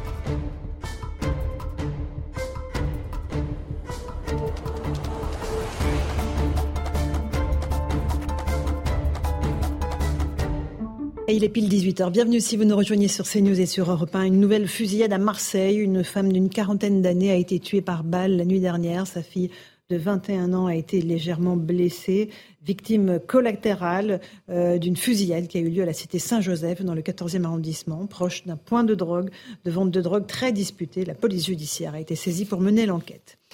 Elisabeth Borne est sur l'île de la Réunion. À son arrivée à Saint-Denis, des dizaines de manifestants l'attendaient munis de casseroles des personnes évidemment hostiles à la réforme des retraites. La Première ministre reste trois jours sur l'île. Objectif, selon Matignon, comprendre et répondre aux préoccupations quotidiennes des habitants de l'île. Bruno Le Maire, de son côté, met la pression sur les industriels de l'agroalimentaire. Le ministre de l'économie leur demande un effort pour faire baisser les marges. Industriels et distributeurs ont été reçus à Bercy aujourd'hui. En cas de refus de négocier, il les menace d'avoir recours à des taxes. Il souhaite aussi prolonger le trimestre anti-inflation au-delà du 15 juin. Et puis Emmanuel Macron, je le disais, dévoile sa stratégie pour réindustrialiser la France. Il recevait des industriels à l'Elysée cet après-midi. Il annonce notamment 700 millions d'euros pour améliorer les formations aux métiers d'avenir. Le texte sera présenté mardi en Conseil des ministres. Enfin, le parquet national antiterroriste ouvre une enquête après la fusillade dans une synagogue à Djerba. Un franco-tunisien de 41 ans a perdu la vie dans ce drame mardi soir. Un gendarme tunisien a ouvert le feu alors que des centaines de fidèles achevait un pèlerinage. Les investigations ont été confiées à la Direction générale de la sécurité intérieure. Voilà, 18h01 et 47 secondes précisément. On est en direct sur le plateau de Punchline avec Eric euh, Nolot, journaliste et écrivain. Bonsoir, Eric, merci d'être avec nous. Louis de Ragnel, chef du service politique d'Europe 1. Bonsoir Louis. Bonsoir Laurence. Un policier, pas n'importe lequel, Jean-Christophe Couvi, secrétaire national euh, Unité SGP. Bonsoir à vous. Bonsoir Jean-Sébastien Ferjou, directeur du site Atlantico. Bonsoir. Bonsoir. Et Marc Toiti, euh, économiste. Bonsoir mon cher. Bonsoir Laurence. On va commencer par cette démission qui fait grand bruit, celle du maire de Saint-Brévin, en Loire-Atlantique. Yannick Morez, il a décidé de, remettre son mandat puisqu'il était lassé des, attaques, des menaces euh, dont il faisait l'objet depuis des semaines. Explication de ce qui s'est passé dans cette petite commune de 14 000 habitants avec Michael Chaillot sur place. Comme une traînée de poudre, la nouvelle a fait le tour des allées du marché. Saint-Brévin, 14 500 habitants, se réveille sans maire. Yannick Morez jette l'éponge après les actes de violence qu'il a subis. Les Brévinois accusent le coup. Nous, on est scandalisés. On ne comprend pas pourquoi, pourquoi on en est arrivé là. Et ce qui est très troublant, c'est qu'en fait, c'est des gens de l'extérieur qui viennent. Ce pas des gens de Saint-Brévin. Euh, tout se passe très bien. Il n'y a jamais eu d'incident. Donc voilà, on laisse euh, quelques extrémistes prendre le pas et c'est dommage. 22 mars, un incendie criminel vise deux voitures et le domicile du maire. Depuis plusieurs mois, les manifestations se succèdent. Partisans et opposants au centre d'accueil des demandeurs d'asile se déchirent. La mairie a vendu un bâtiment communal à l'État qui pilote le projet. Dans les rues de la station balnéaire, rares sont les opposants à bien vouloir s'exprimer. Il aurait dû demander l'avis euh, à la population avant. Construire ce centre à côté d'une école, bon, bah, je pense que c'était pas la, meilleure solution. Il faut préciser que personne n'a été arrêté jusqu'à maintenant, donc voilà. Tout le monde dit que c'est l'extrême droite. Ça peut être aussi de l'extrême gauche. Une enquête est en cours pour retrouver les auteurs de l'incendie des biens du maire. À Saint-Brévin, les dernières manifestations autour du CADA sont de plus en plus politisées et violentes. Militants de la droite extrême opposés au projet d'un côté, extrême gauche de l'autre, pour le défendre. Voilà pour ce qui s'est passé à Saint-Brévin. Eric Nolot, on a un petit village qui est complètement déchiré euh, sur la question évidemment de, l'accueil des migrants, mais, aussi des questions des violences. Là, le maire a vu son domicile et ses véhicules euh, brûlés. Il, a eu peur pour sa vie. C'est pour ça qu'il démissionne. Mais il y a une image qui est très souvent utilisée, mais qui me semble très parlante. C'est celle de la marmite d'eau bouillante. Si on vous précipite dans une marmite d'eau bouillante, vous allez ressentir une douleur. Et si on vous plonge dans l'eau tiède et qu'on augmente d'un degré petit à petit, mhm. vous allez vous habituer à ça. Et c'est ce qui se passe dans notre démocratie. Avec la violence Avec la violence. Mhm. C'est-à-dire que le degré de la violence augmente petit à petit et nous la tolérons de mieux en mieux. Cet homme a été victime d'un incendie de sa voiture, d'un incendie de son domicile, et c'est seulement maintenant que le président de la République, la première ministre et la classe politique dans son ensemble expriment sa solidarité. Il y a quelques années, nous aurions trouvé ça intolérable. Nous apprenons à tolérer l'intolérable qui est la violence politique, qui devient la norme en France, ou en tout cas qui se généralise de manière extrêmement préoccupante. Jean-Christophe Couvi, euh, la préfecture euh, a dit qu'elle avait pourtant réagi aux alertes qu'avait lancées le maire avant euh, l'incendie de son domicile. néanmoins, voilà, c'est un secteur gendarmerie en l'occurrence. C'est extrêmement difficile de faire une protection de tous les élus euh, qui sont menacés bah, ce qui est compliqué, en fait, c'est aussi les effectifs euh, dont vous disposez. C'est-à-dire que, alors je ne sais pas les effectifs de, là-bas, de la gendarmerie, mais euh, bien sûr qu'on prend, on prend à chaque fois qu'il y a une menace, on essaie de, de, de, voir le niveau de la menace. Et en fonction, ben, on s'adapte. Là, en fait, effectivement, il y a une enquête qui est en cours. Alors, euh, j'ai bien compris que certains accusaient l'extrême gauche, l'autre extrême droite. C'est peut-être aussi euh, le, le, cas juste d'un déséquilibré, euh, d'une personne qui a voulu passer à l'acte. Enfin, on le dira, l'enquête le dira. Et après, effectivement, on peut pas mettre un policier derrière chaque personne. Mais ce que je remarque, effectivement, c'est que les élus aujourd'hui euh, rencontrent ce que les policiers, les pompiers, euh, tous les services publics rencontrent aussi depuis des années, des années, des années. La montée de la violence. La montée de la violence, euh, la montée justement de de, euh, de, de, de, personnes qui passent à l'acte, qui ne respectent plus l'autorité. Et, et, effectivement, quand on est maire d'une ville, vous savez, quand vous êtes maire d'une petite ville comme Saint-Brévin, ben en même temps, vous êtes des fois euh, euh, la personne qui console, le psy, la personne qui aide. Enfin, je veux dire, c'est des mmh. maires de proximité. Et effectivement, on a de plus en plus de, de problématiques de trouver des gens qui s'engagent aujourd'hui. Parce que quand on s'engage, on est une personne public et forcément ben, on déchaîne des passions. Euh, nous tous autour, par exemple dans, sur le plateau, quand on s'engage par rapport à la, à la parole que l'on porte, mhm. eh bien, il y a aussi des gens qui nous menacent, qui nous insultent, etc. Et maintenant les réseaux sociaux ont développé cette haine des gens qui ne pensent pas comme vous. Marc Toiti, économiste. Moi je pense que, si vous voulez encore une fois, oui bien sûr c'est très surprenant, très choquant, mais c'est l'image encore une fois qu'on va refléter au sein de la France, mais également au niveau mondial. Là, c'est un petit village. C'est-à-dire, c'est pas une grande ville, on a l'habitude d'avoir ou des cités HLM ou autres. C'est un petit village aujourd'hui qui est, qui est menacé. Et donc, parallèlement, on se rend compte que voilà, il y a plus de limites. C'est-à-dire que le, le, grand danger, c'est que finalement, euh, aujourd'hui, normalement, on doit, on est la septième puissance mondiale encore. On doit avoir une certaine paix sociale, paix sociétale. Et ce n'est plus le cas, même dans un petit village aujourd'hui. Et donc, bien entendu, bah, il faut, euh, malgré toutes nos dépenses publiques euh, qui sont extrêmement élevées, numéro un du monde, on n'arrive pas à garantir cette paix sociale. Donc, il faut se poser la question, comment on en est arrivé là? Comment on a pu laisser justement cette violence, comme disait Eric tout à l'heure, s'installer? Et finalement, ça, bon, ça nous choque un petit peu maintenant, mais voilà, il y a eu des étapes. Et ce qui est dramatique, c'est que précédé par celle des mots, faut jamais oublier ça. Exactement, la violence des actes est précédée par celle des mots. Ces mots sont prononcés par certaines personnes. il faut seulement les les, les, les, les accuser. Je parle de l'extrême gauche. L'extrême gauche banalise la violence politique. Tous les moyens sont bons. Clairement, et j'irais même plus loin, c'est-à-dire que euh, aujourd'hui on a cette violence qui, qui est là, qui est en train de s'installer, mais jusqu'à présent, il y avait les mots, on, on, euh, on débattait finalement. Aujourd'hui, on ne sait plus débattre. On donne une culture de lutte lutte des classes, mais pas seulement lutte de violence. C'est ça qui devient très dangereux, je pense. Louis Dragnel, euh, là, on a cette démission qui fait grand bruit. Euh, il y a eu beaucoup de manifestations sur place, euh, beaucoup de partis politiques hein, qui sont venus manifester contre l'installation de ce centre d'accueil pour migrants. C'est bien ça le nœud, évidemment, de l'affaire. Absolument. Alors, mais ça ne veut pas dire que c'est pas parce qu'il y a une politisation, voire une surpolitisation d'une affaire, qui a un lien direct avec, avec, la, violence. Après, ce qui est vrai, et je rejoins ce que ce qu'a dit Eric Nolot, c'est-à-dire que la, la, violence des mots, souvent quand même malheureusement peut avoir une traduction dans les actes. Et donc sur place, oui, il y avait des manifestations très politisées avec d'un côté des gens qui soutenaient Reconquête, donc le parti d'Éric Zemmour, et puis de l'autre des gens d'ultra gauche, d'extrême gauche qui soutiennent plutôt Jean-Luc Mélenchon. et il y a eu plusieurs confrontations verbales. Ça a été très tendu à tel point que même au sein du parti Reconquête, ils, ils, avaient commencé depuis plusieurs jours à se désolidariser un peu de, de des manifestants donc sur place. Mhm. Euh, mais voilà, mais ce qui est vrai, voilà, c'est lié à une, une, une, très forte politisation euh, du sujet avec des gens aussi qui, ça a été dit dans le reportage, qui venaient euh, parfois de l'extérieur. Mais en fait, ce qu'il faut bien comprendre aussi par rapport à ça, et évidemment, c'est inacceptable et rien ne doit justifier ce qui s'est passé avec le maire. Euh, mais on voit bien que c'est pas un hasard si ça tombe sur un sujet qui concerne des questions migratoires.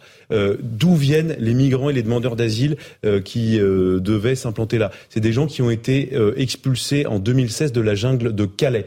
Euh, donc à l'époque, le ministre de l'Intérieur de l'époque annonce euh, avec fanfare et trompette, on va démanteler la jungle de Calais, le problème est réglé. Sauf qu'en fait, le problème n'a jamais été réglé puisque euh, l'hypocrisie à l'époque du ministère de l'Intérieur consistait à répartir, à diluer, si on peut parler comme ça, les migrants sur le territoire français sans jamais apporter de réponse ni judiciaire, ni pénale, ni même les expulser si leur dossier, notamment de demande d'asile, était débouté ou alors si des gens devaient être expulsés, ils n'ont pas été expulsés. Et donc en fait, les, les maires, une petite, une petite commune, une commune de 14 000 habitants, doit assumer les conséquences politiques d'un État central euh, qui se lave les mains sur lui, sur, elle, pardon, sur la commune.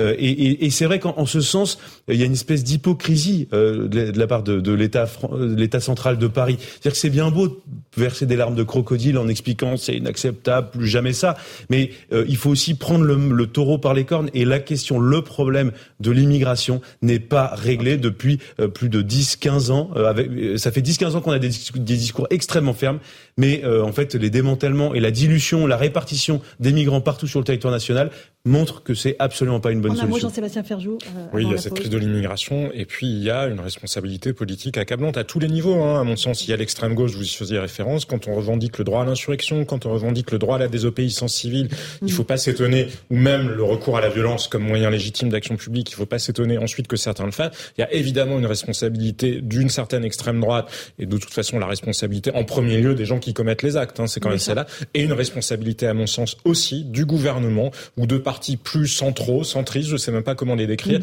qui par leur rigidité, leur euh, refus d'écouter les corps intermédiaires, amènent aussi à une société qui est au bord de la rupture et qui euh, est prête à recourir à la violence, faute de pouvoir s'exprimer autrement dans les institutions. merci. On fait une toute petite pause. On se retrouve dans un instant sur Europe 1 et sur CNews. On accueille Eric Ciotti, le président des Républicains. On reviendra évidemment sur ce qui s'est passé à Saint-Brévin avec lui. À tout de suite. 18h16, on se retrouve en direct dans Punchline sur CNews et sur Europe 1. Éric Ciotti, président des Républicains, est notre invité. Bonsoir, monsieur Ciotti. Merci d'être avec nous. Louis de Ragnel est à mes côtés, chef du service politique d'Europe 1 pour euh, vous interroger. Saint-Brévin, euh, la démission du maire de Saint-Brévin provoque vraiment une onde de choc dans le monde politique. Euh, ce maire, dont le domicile a été incendié, vient de démissionner. il dit qu'il est attaqué, qu'il ne supporte plus le climat de violence qui règne autour de lui. Tout ça parce qu'il soutenait l'implantation d'un centre d'accueil pour les réfugiés. D'abord sur la, violence et puis après sur le problème qui est soulevé par euh, ce centre. J'ai condamné euh, dès ce matin cette euh, violence, la violence qu'a subi cet élu de la République et qui l'a conduit à, à, prendre cette décision. un élu qui démissionne, c'est toujours un échec de la République et un élu qui démissionne dans ces conditions, c'est naturellement une tâche dans notre République. Donc nous devons prendre en compte ce message il y a de plus en plus d'élus euh, qui subissent, et euh, c'est malheureusement le reflet euh, de la violence qui gagne dans notre société, mais il y a de mm. plus en plus d'élus qui sont victimes d'exactions, de violences, de menaces, de chantage. Il faut les protéger, il faut mieux les protéger. Et comment les protéger Est-ce qu'on peut mettre un policier derrière chaque élu local ou pas Il faut que la loi soit implacable. Voilà, la loi est implacable pour les élus il faut aussi qu'elle soit implacable pour ceux qui touchent à un élu, parce que toucher un élu, c'est quelque part toucher à la République. Mhm. Il y a une instrumentalisation politique autour de, la démission de ce maire, selon vous. Euh, on accuse euh, qui l'extrême droite, euh, l'extrême gauche. Est-ce qu'il faut peut-être rationaliser les choses un peu plus? En tout cas, moi, je crois qu'il faut que la justice aille au bout euh, pour euh, trouver, traquer, condamner mhm. euh, ceux qui sont à l'origine de l'incendie de son véhicule, qui est un incendie criminel par nature, il faut que la justice soit implacable. Il faut que les moyens soient faits pour protéger les, les élus. Pas un policier derrière chaque élu, mais que chaque fois qu'il y a un geste, un acte, qu'il ne soit pas banalisé, qu'il soit pris en compte et qu'il soit sanctionné. Est-ce que c'est acceptable De quelque nature qu'il soit. Euh, Louis Dragnel, euh, que l'on soit menacé pour euh, vouloir accueillir un centre d'accueil pour les réfugiés ah bah non, mais, en, en, aucun cas. Ah pardon, excusez-moi. Euh, non, euh, euh, oui, enfin, la question qu'on se pose aujourd'hui, c'est euh, est-ce que, est-ce qu'on a les moyens aussi de mettre un policier derrière chaque élu menacé? Parce qu'on on le voit bien, il y a une solution de facilité qui consiste à dire, faut mettre du bleu partout, il faut beaucoup plus de policiers partout, il faut mettre des policiers derrière des professeurs menacés, derrière des maires, et, et en fait, on a l'impression que du coup, ça évacue le, le fond du problème, qui est comment est-ce qu'on, pourquoi est-ce que la société en est arrivée là? Je vous ai répondu par anticipation à, votre question. Non, on ne peut pas mettre un policier derrière euh, les 35 800 maires de France, euh, mais on doit sanctionner euh, sans faiblesse, sans tremblement, sans hésitation, lourdement ceux qui touchent à un élu de la République, comme ceux qui touchent à un uniforme de la République. et vous savez que j'avais porté, et je porte en la matière, proposition de, loi pour installer des peines planchées, et c'est une des propositions fortes euh, de notre famille politique pour ceux qui touchent à un uniforme de la République. Et euh, j'avais élargi ce dispositif aux élus notamment parce qu'ils incarnent aussi la République. Donc il faut que la sanction, la réponse, voilà, c'est comme sur la violence du quotidien. La réponse, elle est dans la fermeté judiciaire. Juste si on revient sur le fond du sujet quand même, c'est la question euh, de ces migrants et ces demandeurs d'asile qui se retrouvent dans cette petite commune de Vendée, 14 000 habitants, et en fait qui viennent de Calais en 2016 la jungle de Calais est évacuée, donc c'est le ministre de l'Intérieur de l'époque qui décide cette euh, évacuation. Et une commune comme ça qui n'a rien demandé à personne se retrouve un peu contrainte et forcée d'accueillir euh, des migrants, des demandeurs d'asile. Est-ce qu'il n'y a pas aussi une responsabilité, non pas dans ce qui s'est passé euh, à l'égard du maire, mais une responsabilité dans la gestion du problème Il n'y a pas une responsabilité de l'État central? Parce que l'État se lave les mains, euh, dit au maire allez-y, récupérez, accueillez des demandeurs d'asile, en, faisant semblant de vous régler le problème. Ce que vous dites, et, et j'entends l'argument, et je peux dire que je le partage euh, tend à légitimer l'acte criminel. Voilà. Donc il faut dissocier les deux faits. Bien sûr. Rien ne peut justifier Rien ne peut excuser. On vous a entendu justement sur la mais justement, c'est très clair. Mais, votre discours étant à dire bon, c'était grave, donc euh, on excuse un peu ce qui s'est fait. Non, rien n'excuse. si on revient au fond, du, on, on, ne, du sujet, on ne met, on n'attaque pas de façon criminelle un élu ou quelques citoyens. Voilà. Après, euh, la question euh, migratoire. Aujourd'hui, euh, on est dans une faillite des politiques migratoires partout. On répartit euh, parce qu'on accueille trop, on n'expulse pas. Voilà, c'est un sujet global. Et naturellement, euh, le gouvernement doit changer de politique. C'est, je crois qu'on va en parler ce soir. Mais n'associons pas les deux idées, parce que on dirait que parce que le gouvernement à prendre des mauvaises décisions, quelque part, euh, la réaction, elle est légitime. Non, elle ne peut être comprise. Euh, l'immigration, vous avez décidé de déposer deux textes euh, au, mois de juin. Ça a sans doute fait pression sur le gouvernement qui, du coup, a décidé de remettre... C'est déjà un premier résultat. Voilà, son texte de loi avant l'été, alors qu'il était décalé normalement à l'automne. Qu'est-ce que vous vous proposez exactement? D'abord, un, est-ce que c'est les LR qui, sans doute, ont provoqué ce revirement de la part du gouvernement? Et deux, qu'est-ce que vous proposez? Je le crois. Je le crois. là, on est dans une valse hésitation les jours pairs, il y a un texte, les jours impairs, il n'y en a pas. C'est un gouvernement un peu alternatif en matière euh, migratoire. Et pendant ce temps, la situation se dégrade. Je vous rappelle que ça fait presque 18 mois que M. Darmanin nous a annoncé euh, un texte. Euh, il n'est toujours pas au rendez-vous. on verra. Maintenant, on nous l'annonce en, juillet avec un examen peut-être euh, en octobre. Donc nous, nous prenons nos responsabilités. Vous savez, moi, j'ai euh, déjà travaillé sur ces textes dès, dès 2012. On sait ce qu'il faut faire. Qu'est-ce que vous et proposez essentiellement ce qu'il faut faire, et c'est le cœur du sujet. Aujourd'hui, tous les textes de loi classiques, ils peuvent être utiles, ils peuvent avoir des bonnes mesures, se trouvent contraints dans leur euh, l'expression de la souveraineté par des normes supérieures. Mmh par euh, la Convention européenne des droits de l'homme, par des traités, par des traités avec l'Algérie. On vote une loi, Mais on nous dit ah non, il y a une exception avec l'Algérie, par exemple, euh, sur le minimum vieillesse, euh, le minimum vieillesse, l'ASPA, qui met souvent en colère les Français parce que quelqu'un qui vient de l'étranger va toucher le minimum vieillesse autour de 980 euros. La loi dit il y a 10 ans de résidence nécessaire, mais il y a des exceptions, notamment dans des traités bilatéraux qui privent notre pays de leur souveraineté. Donc nous voulons dire dans cette loi constitutionnelle que nous porterons et nous la déposerons au Sénat et à l'Assemblée nationale. Nous y travaillons avec le mm. président Larcher, avec Bruno Retailleau, avec Olivier Marlex. Nous dirons On sort de en tous matière les non non en matière migratoire, la Constitution va poser que la loi de la République prime sur toute norme de nature conventionnelle sur tout traité, sur tout accord bilatéral. Ça veut dire quoi? Ça ne nous oblige veut pas dire de sortir que... de tous ces traités Absolument pas. Justement, CEDH, on fera des exceptions précises sur des sujets précis et on va trouver une forme de, de, de bouclier qui redonne la souveraineté au peuple français. La- le message, il est clair. Les Français doivent décider eux-mêmes, et ce n'est pas une cour européenne anonyme euh, de leur politique migratoire. Ça veut dire qu'ils doivent décider qui on accueille, qui on souhaite accueillir, combien chaque année, et qui et comment on souhaite renvoyer vers leur pays d'origine ceux qui sont rentrés dans des euh, conditions illégales, ceux qui ont commis des crimes et des délits parce qu'ils n'ont plus leur place sur le territoire euh, de la République. Donc on veut redonner et on aura des mesures très fortes qui n'auront jamais été aussi fortes. Et, et je dis au gouvernement, à la majorité, Les- ils n'ont qu'à nous suivre. On a une modification constitutionnelle par le biais de l'article 89 qui pourra être votée par le Sénat, qui pourra être votée par l'Assemblée nationale, et après, il reste à convoquer un référendum. C'est ce que je demande. D'accord, mais vous pensez que Gérald Darmanin, vous, il y a des points de convergence, vous pouvez travailler avec lui, le gouvernement peut se plier à votre volonté ou c'est pas Nous, nous verrons bien, mais c'est pas notre volonté, c'est la volonté des Français. Ils supportent plus de voir cette euh, pression migratoire, j'oserais presque dire cette submersion migratoire.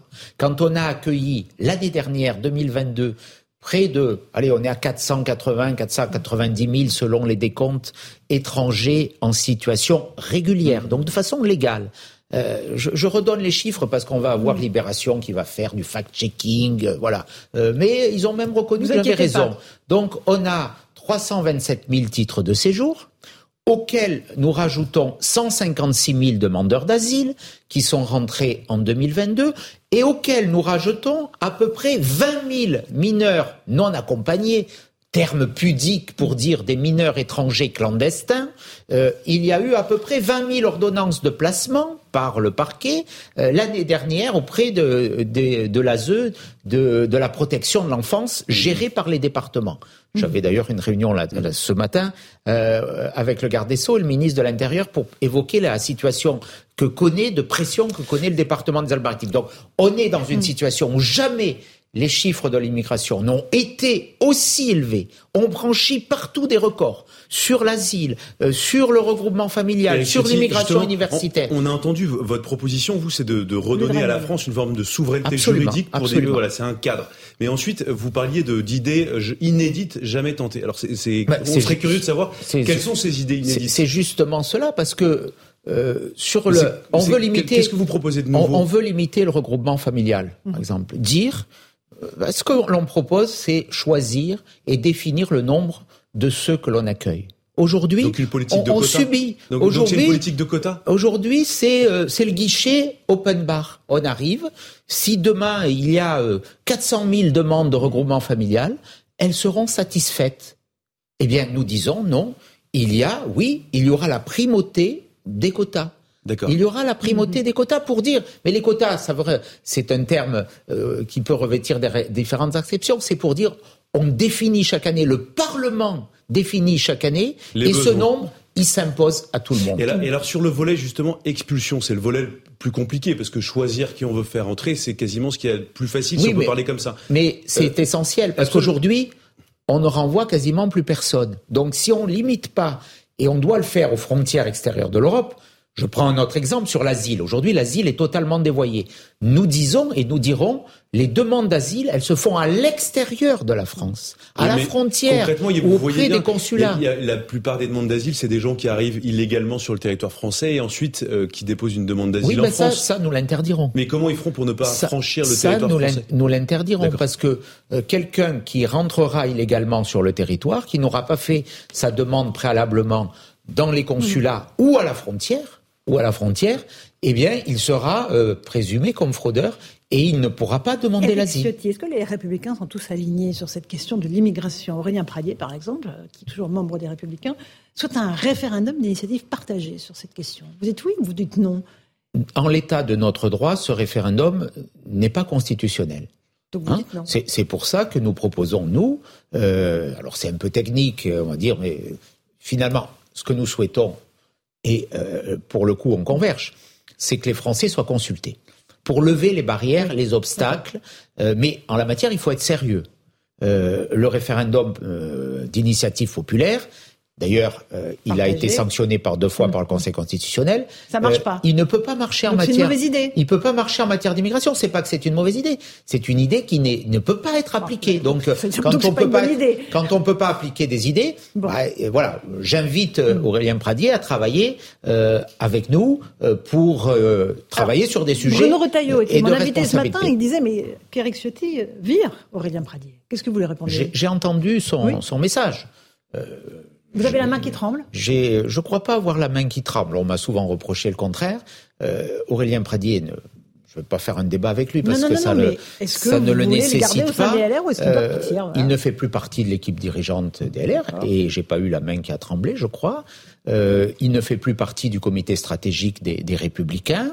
Euh, il est militant, euh, parlementaire des Républicains, et euh, chacun, voilà, a droit à une liberté de parole. On n'est pas, on n'est pas une caserne, mais j'entends non plus que ça soit pas un cirque permanent. Laurent Wauquiez a pris la parole cette semaine. Il est sorti d'un silence, un long silence. C'est une bonne chose. Il était temps qu'il reprenne la parole, sinon tout le monde allait l'oublier. Eric Ciotti. Non, je crois que personne n'allait l'oublier, mais euh, dans un moment de tension euh, importante que connaît notre pays, que subissent les Français, dans un moment de doute, d'inquiétude sur l'avenir de notre nation, euh, son message fort, puissant, profond, le diagnostic qu'il a posé sur notre société montre, comme je le dis et comme je le crois avec force, que sa voix sera importante pour redresser le pays. Louis Dragnel? Il est toujours votre candidat préféré pour 2027, euh, Laurent Wauquiez? Je ne suis pas homme à changer d'avis. euh, Vous savez, vous me connaissez depuis longtemps. Euh, Laurent Vauquier, oui, je le dis, je le crois, euh, est celui qui dispose des meilleures qualités pour nous mener à la Alors, je me souviens, au moment de Rapidement, votre élection à la tête du parti, euh, vous aviez été élu notamment euh, avec cet argument il faut surtout pas qu'il y ait de primaire à droite euh, parce que c'est la machine à perdre et ça fait perdre la droite à plusieurs reprises. Euh, Aujourd'hui, Je le pense toujours, naturellement. Justement, le, le débat revient puisque David Lisnard a dit bah, pourquoi pas un processus de sélection. Vous, qu'est-ce que vous en pensez? Ah, Il y aura. euh, Moi, j'ai dit que je ne voulais pas de primaire. hein, parce que les primaires, c'est la machine à la division, c'est les écuries. D'ailleurs, euh, ça a un lien avec le sujet précédent, parce qu'on est un peu là-dedans aussi, euh, avec votre question précédente. Euh, il y a des ambitions et tout le monde, pour installer ses ambitions, joue dans la distinction. Et la distinction, elle est source de division. Aujourd'hui, on a besoin d'unité. Donc, nous prendrons le moment venu. Alors, on a eu le débat sur les retraites, on a un pays en tension. Euh, on choisira l'heure euh, la, la plus pertinente pour poser cette question aux militants des Républicains. C'est eux qui décideront. Donc la Mais question moi- est encore ouverte. moi- que, par exemple, au Conseil national qui a lieu en juin, vous n'allez pas soumettre cette question euh, aux membres du Conseil Elle- national elle relève, elle de la relève primaire du- ou pas de primaire? Elle relève du Congrès. hein, donc, ça sera une réforme de nos statuts. Elle viendra en son temps, mais j'ai la même analyse et la même conviction. Est-ce que les Républicains euh, seront en mesure euh, de présenter un candidat qui puisse affronter Marine Le Pen en 2027 Euh, Est-ce qu'elle n'est pas celle qui sort la grande gagnante de cette séquence compliquée des retraites, Eric Ciotti? Jordan Barnella est notre invité juste après. Il vous écoute. Quelle question? Bien sûr qu'il y aura un candidat républicain. Parce qu'il n'y a que nous qui pouvons éviter le débat euh, entre Marine Le Pen et Jean-Luc Mélenchon. Et je ne pense pas que les Français aient envie de ce débat. Alors aujourd'hui, ils expriment euh, des sentiments de colère, dont peut-être Madame Le Pen bénéficie dans les sondages, mais le moment venu, dans le choix, il y aura un, choix de responsabilité euh, pour l'avenir de notre nation, une nation qui sombre. Laurent Wauquiez parlait de décadence, et il a raison. Il y a un déclin de plus en plus manifeste. On a nos services publics qui s'effondrent. Qui est dû au président Macron, cet effondrement? Il y a participé. Euh, il est dans cette continuité. En tout cas, il n'a pas amélioré la situation. Et même sur certains sujets, euh, en matière d'immigration, en matière de sécurité, la situation, elle s'est considérablement dégradée. En matière de finances publiques aussi, nous devons le dire. Donc, euh, il y aura une espérance à porter. Merci beaucoup, Eric Sotti, d'être revenu ce soir dans Punchline sur CNews et sur Europa. Une petite pause. Jordan Bardella, président du Rassemblement national, vous répond dans un instant à tout 18h37, on se retrouve en direct dans Punchline sur CNews et sur Europe 1 avec Jordan Bardella. Bonsoir. Bonsoir, merci de votre invitation. Le Rassemblement national, Louis de Ragnel d'Europe 1 est toujours avec moi. La démission du maire de Saint-Brévin euh, provoque une grande indignation politique. Euh, le maire de Saint-Brévin a démissionné parce que son véhicule, euh, son domicile ont été incendiés. Il, euh, tout ça en, raison de sa volonté d'implanter dans sa commune un centre d'accueil pour les réfugiés. certains parlent de violences venant de l'extrême droite. Qu'est-ce que vous répondez Est-ce que vous condamnez ces violences contre cet élu qui démissionne? Moi d'abord que je ne me sens pas visé. le, maire de Saint-Brévin a eu des, menaces. il a subi des violences puisque vous avez raison de rappeler que son véhicule a été incendié au mois de mars, me semble-t-il, à la mi-mars. Euh, d'abord, il faut condamner ces violences. Euh, on sait que les violences qui sont commises contre les élus euh, de la République française sont en hausse, sont en augmentation depuis maintenant plusieurs années, un peu plus significativement ces derniers mois. il faut d'abord condamner la violence qui s'exerce contre les élus et qui s'est exercée en fonction d'opinions et notamment en raison d'une opinion qui, avec laquelle je suis en désaccord. Mais c'est pas pour ça qu'il faut en légitimer évidemment les, les outrances et les tensions. Deuxièmement, on voit bien là que sur la question de la relocalisation des migrants dans les villes et dans les villages français, on est au cœur d'une question démocratique. Et cette relocalisation de, migrants euh, imposée contre la volonté du peuple français, elle est aujourd'hui source dans d'innombrables communes françaises de tensions, parce qu'elle est imposée de manière idéologique, parfois au détriment des habitants de la commune même, quand on réquisitionne des gymnases pour y installer des migrants, c'est un gymnase qui ne pourra pas être utilisé par les familles de ce village, de cette ville, pour pratiquer des activités sportives, par exemple. Donc on est là au cœur d'une question démocratique de fond, qui est celle de euh, l'immigration, mais on peut évidemment euh, dialoguer, échanger sur ces sujets sans, euh, en venir à des violences qui, encore une fois, sont inadmissibles et que je condamne avec la plus grande fermeté. À l'Assemblée nationale, hier, il y a eu un moment où les élus sont levés pour applaudir le maire de Saint-Brévin. Les élus Rassemblement national n'ont pas voulu se lever. Pourquoi? On n'est pas obligé de se lever euh, si bah, j'obéis pas aux injonctions de la gauche ou de ou, enfin je, je, crois l'avoir fait de manière euh, très mm. très claire et, et, encore une fois on condamne les violences mais euh, si vous voulez, je, je, on est en désaccord politique avec le maire de Saint-Brévin le maire de Saint-Brévin et beaucoup de maires euh, de tendance de gauche, il faut quand même le dire, parfois un peu de droite, mais surtout de gauche, veulent aujourd'hui imposer des migrants dans des communes françaises où les habitants ne veulent pas il est divers droite. de ces euh, migrants. De divers gauche, divers droite. pour le coup, ce que je vous dis, c'est pour ça que je vous dis, c'est souvent à gauche, mais de plus en mm. plus à droite. Euh, on n'est pas obligé de se lever. Moi, j'en ai un peu ras-le-bol des, injonctions euh, à, se lever, à faire comme la majorité, à faire comme la gauche. On est en désaccord politiquement euh, avec cela, et c'est pas parce que, si vous voulez, on parle pas de Jean Moulin, hein, c'est pas parce que le, le, Rassemblement national reste assis dans un débat parlementaire que on ne condamne pas les, les violences. Donc, je vois bien depuis quelques jours la petite tentative qui vise à tout nous remettre sur le dos. C'est-à-dire que on progresse électoralement, on le voit dans l'intégralité des sondages, et donc évidemment en face, on essaie de rediaboliser le Rassemblement national. Euh, on a un peu l'habitude de ça, mais on a les épaules solides. Alors justement, parce que ça intervient dans une semaine un peu particulière, on l'a vu là, donc euh, localement, il y avait des manifestations d'extrême gauche et des militants de la droite nationale. Euh, il y a quelques jours, il y a Gérald Darmanin qui a appelé à interdire toutes les manifestations de l'ultra droite. Est-ce que vous vous sentez visé? Bah, que je suis d'ultra droite, euh, oui, je vais être euh, non seulement je vais être vexé, mais en plus je vais très mal le prendre.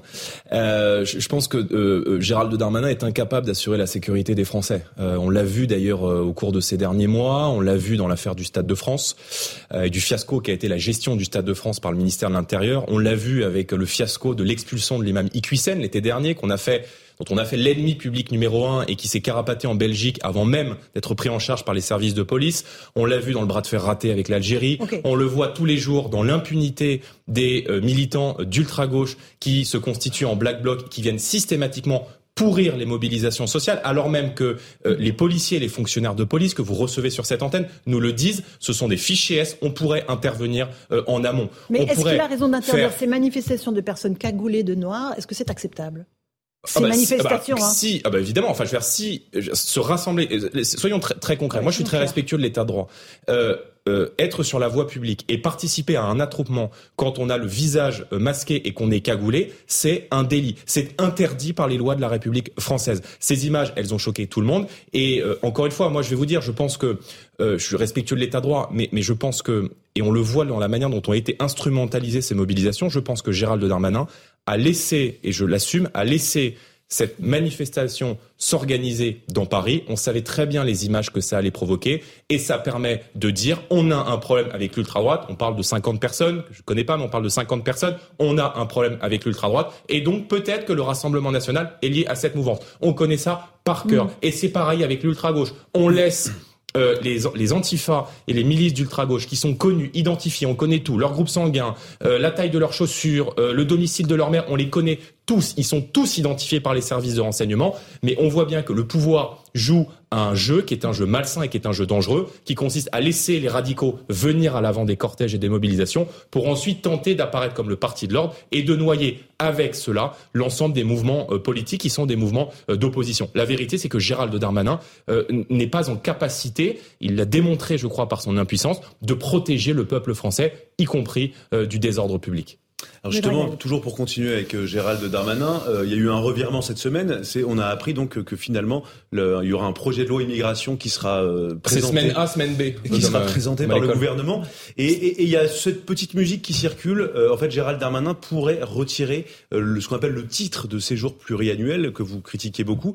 Est-ce que du coup, compte tenu de l'état du texte euh, tel qu'il est évoqué en tout cas en ce moment, euh, le Rassemblement national doit le voter Non, mais Monsieur Dragnel, moi je fais pas de supputation sur un texte que j'ai pas lu, que je n'ai pas vu et qui n'est pas encore passé devant la représentation Il a déjà été nationale. présenté une première que fois au je- oui, bon, il devait être repoussé au calendrier grec, puis peut-être que finalement il va arriver plus tôt que prévu.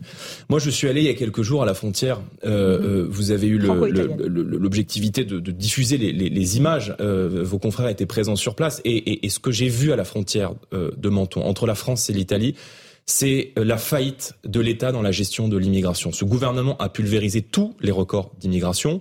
En l'état d'espèce, à Menton, c'est 200 passages de migrants euh, chaque jour. Et, et Menton, c'est l'exemple même de l'incapacité de l'État à protéger nos frontières. Il est parfaitement anormal que des gens puissent venir dans notre pays sans y avoir été invités, en violation totale des lois de la République française et contre l'avis du peuple français qui, euh, s'agissant des habitants de- des Alpes-Maritimes, subissent dans les villes aux alentours les tensions. Je pense que les chiffres de l'immigration d'aujourd'hui seront les chiffres de la délinquance et de l'insécurité de demain. Et qu'en Il y a un acceptant... lien direct pour vous. Oh bah, il est même plus que direct. Enfin, il est, il est là, c'est l'autoroute. C'est-à-dire que quand vous avez, euh, on est en Île-de-France, on se parle, on est à Paris, on on est est en lors qu'on qu'on franchit la frontière. Ah bah je pense que les chiffres de, de, de l'insécurité aujourd'hui sont les chiffres de l'immigration d'hier. Et je veux dire, c'est un, c'est un, c'est un écosystème. Euh, je dis pas que toutes les personnes qui viennent dans notre pays commettent des crimes et des délits, mais nous sommes en Île-de-France, nous sommes à Paris. Vous avez peut-être l'occasion d'emprunter les transports. 93% des vols qui sont commis euh, dans les transports en commun d'Île-de-France et 63% des agressions sexuelles sont le fait d'étrangers. Ça vient pas du Rassemblement national. Ce sont les chiffres qui sont donnés par le, le ministère de l'Intérieur. Il y a trois grandes mesures aujourd'hui à prendre pour protéger le pays de l'immigration. La première, c'est de couper toutes les pompes aspirantes qui font que certains viennent dans notre pays avec la volonté d'y trouver un guichet social. La France, ça n'est pas un hôtel. La France, ça n'est pas un guichet social. Donc, il faut couper tout euh, les, Il faut la combien de temps de possibilité présence d'être régularisé. pour pouvoir en bénéficier quand on travaille mettons en place un délai de carence, par exemple. Moi, je pense que les allocations, concrètement, les allocations familiales, ça doit être réservé aux familles françaises. Euh, les indemnités chômage, par exemple, on peut estimer qu'il y a un délai de carence de 5 ans. Vous travaillez pendant 5 ans temps plein avant de pouvoir bénéficier éventuellement d'une indemnité chômage. Les soins gratuits, on arrête. Parce qu'il y a un retraité sur trois aujourd'hui qui renonce à se soigner parce que le reste à charge, il est trop important. Donc, il n'y a pas à venir en France et à pouvoir bénéficier de toute la palette de soins gratuite sans jamais avoir travaillé ni jamais avoir cotisé. Deuxièmement, il faut rétablir le délit de clandestinité qui a été supprimé par la gauche et par le gouvernement de François Hollande en 2012. Avec les socialistes, venir en France de manière illégale en violation totale des, fondements, des valeurs de la République française, n'est plus considéré comme un délit. Donc, nous, nous rétablissons le délit de clandestinité et vous pouvez donc expulser de facto les délinquants et criminels étrangers. Et troisièmement, troisièmement, il faut protéger les portes de l'Europe. Parce que la solution à l'Italie, la solution à ce qu'on vit à la porte de la chapelle à Calais, elle se trouve aussi dans une réponse européenne. Et aujourd'hui, l'Union européenne se comporte comme une hôtesse d'accueil pour migrants. Je veux dire, l'idéologie, je reviens du Parlement européen, l'idéologie aujourd'hui de la Commission européenne, c'est d'aller chercher les bateaux de migrants, de les ramener sur euh, le territoire européen, alors qu'ils devraient être mis en sécurité et ramenés dans les euh, ports et dans les, dans les, dans les, dans les, dans les ports de départ. Mm. Moi, à Menton, j'ai pas, j'ai pas vu de gens qui fuyaient la guerre. Excusez-moi.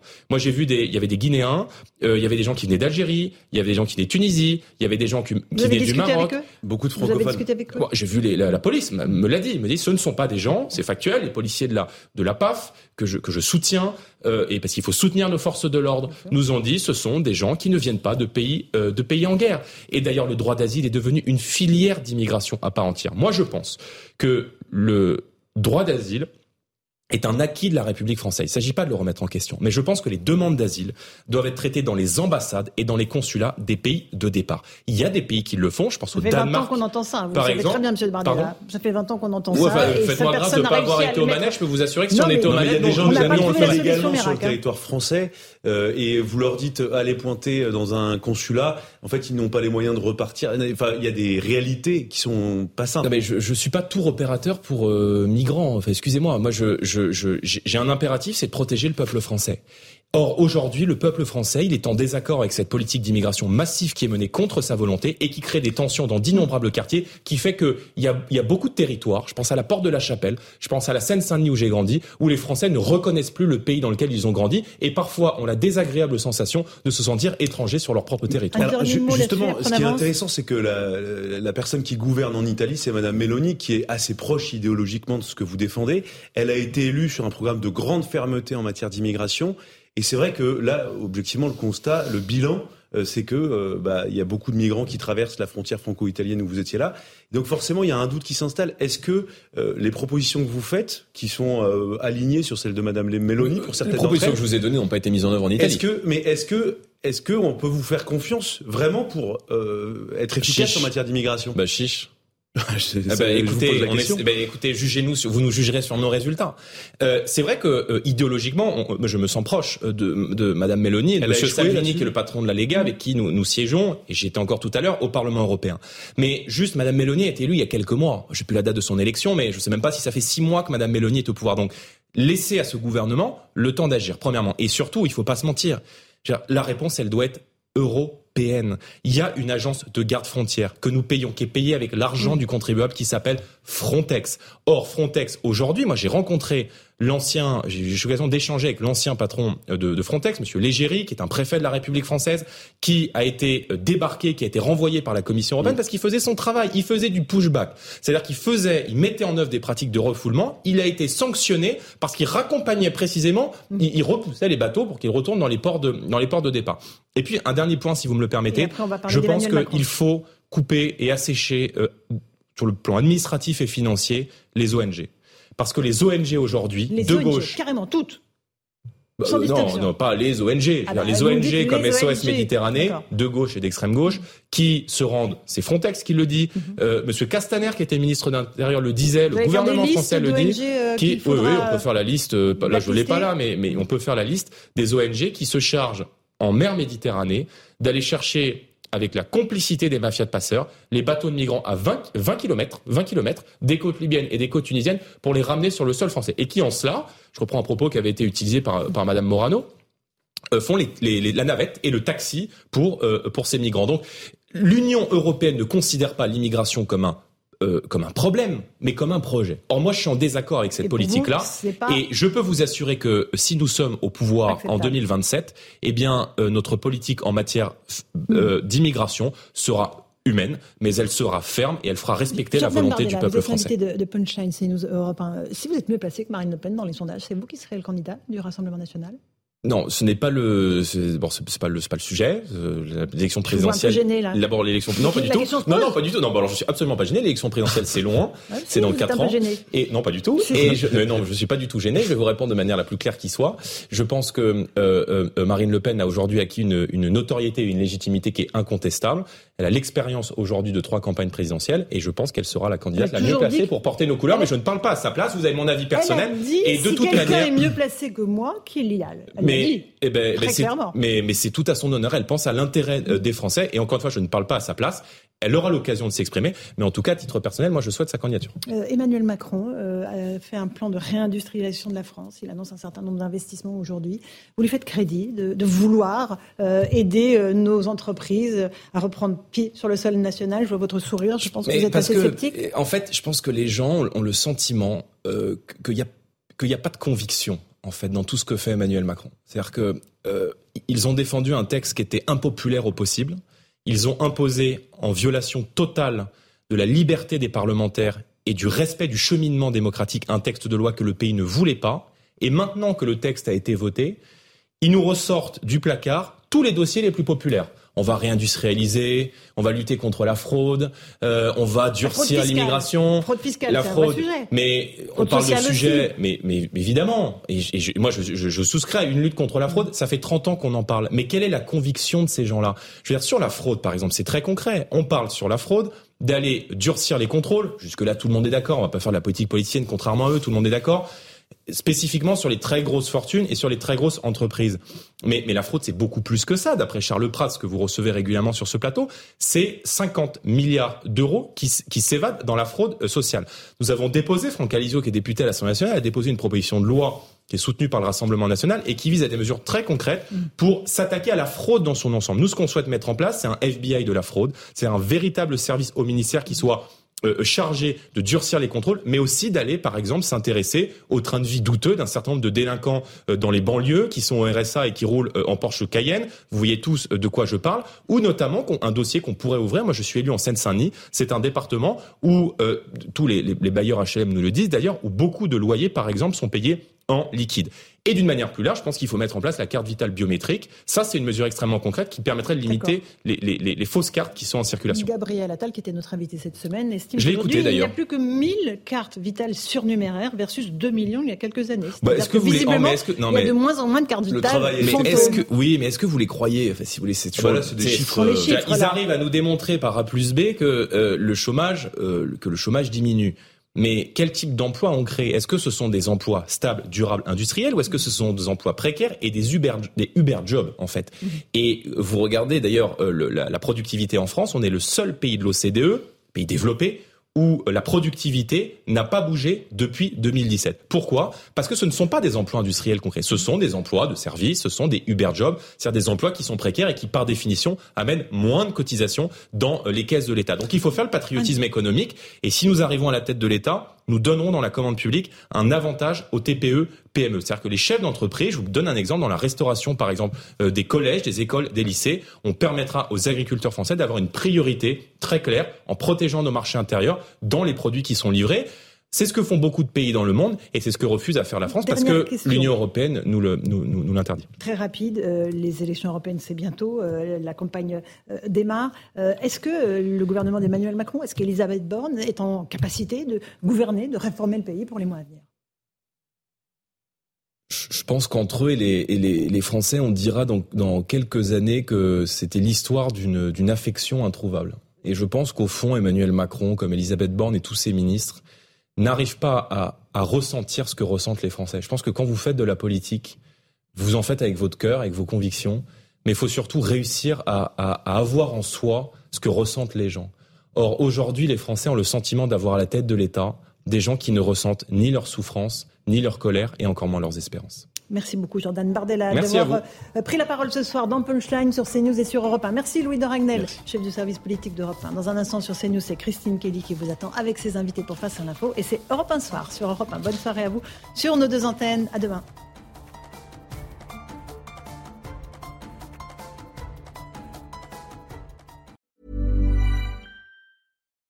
Botox Cosmetic, out of botulinum toxin A, FDA approved for over 20 years. So, talk to your specialist to see if Botox Cosmetic is right for you. For full prescribing information, including boxed warning, visit BotoxCosmetic.com or call 877-351-0300. Remember to ask for Botox Cosmetic by name. To see for yourself and learn more, visit BotoxCosmetic.com. That's BotoxCosmetic.com.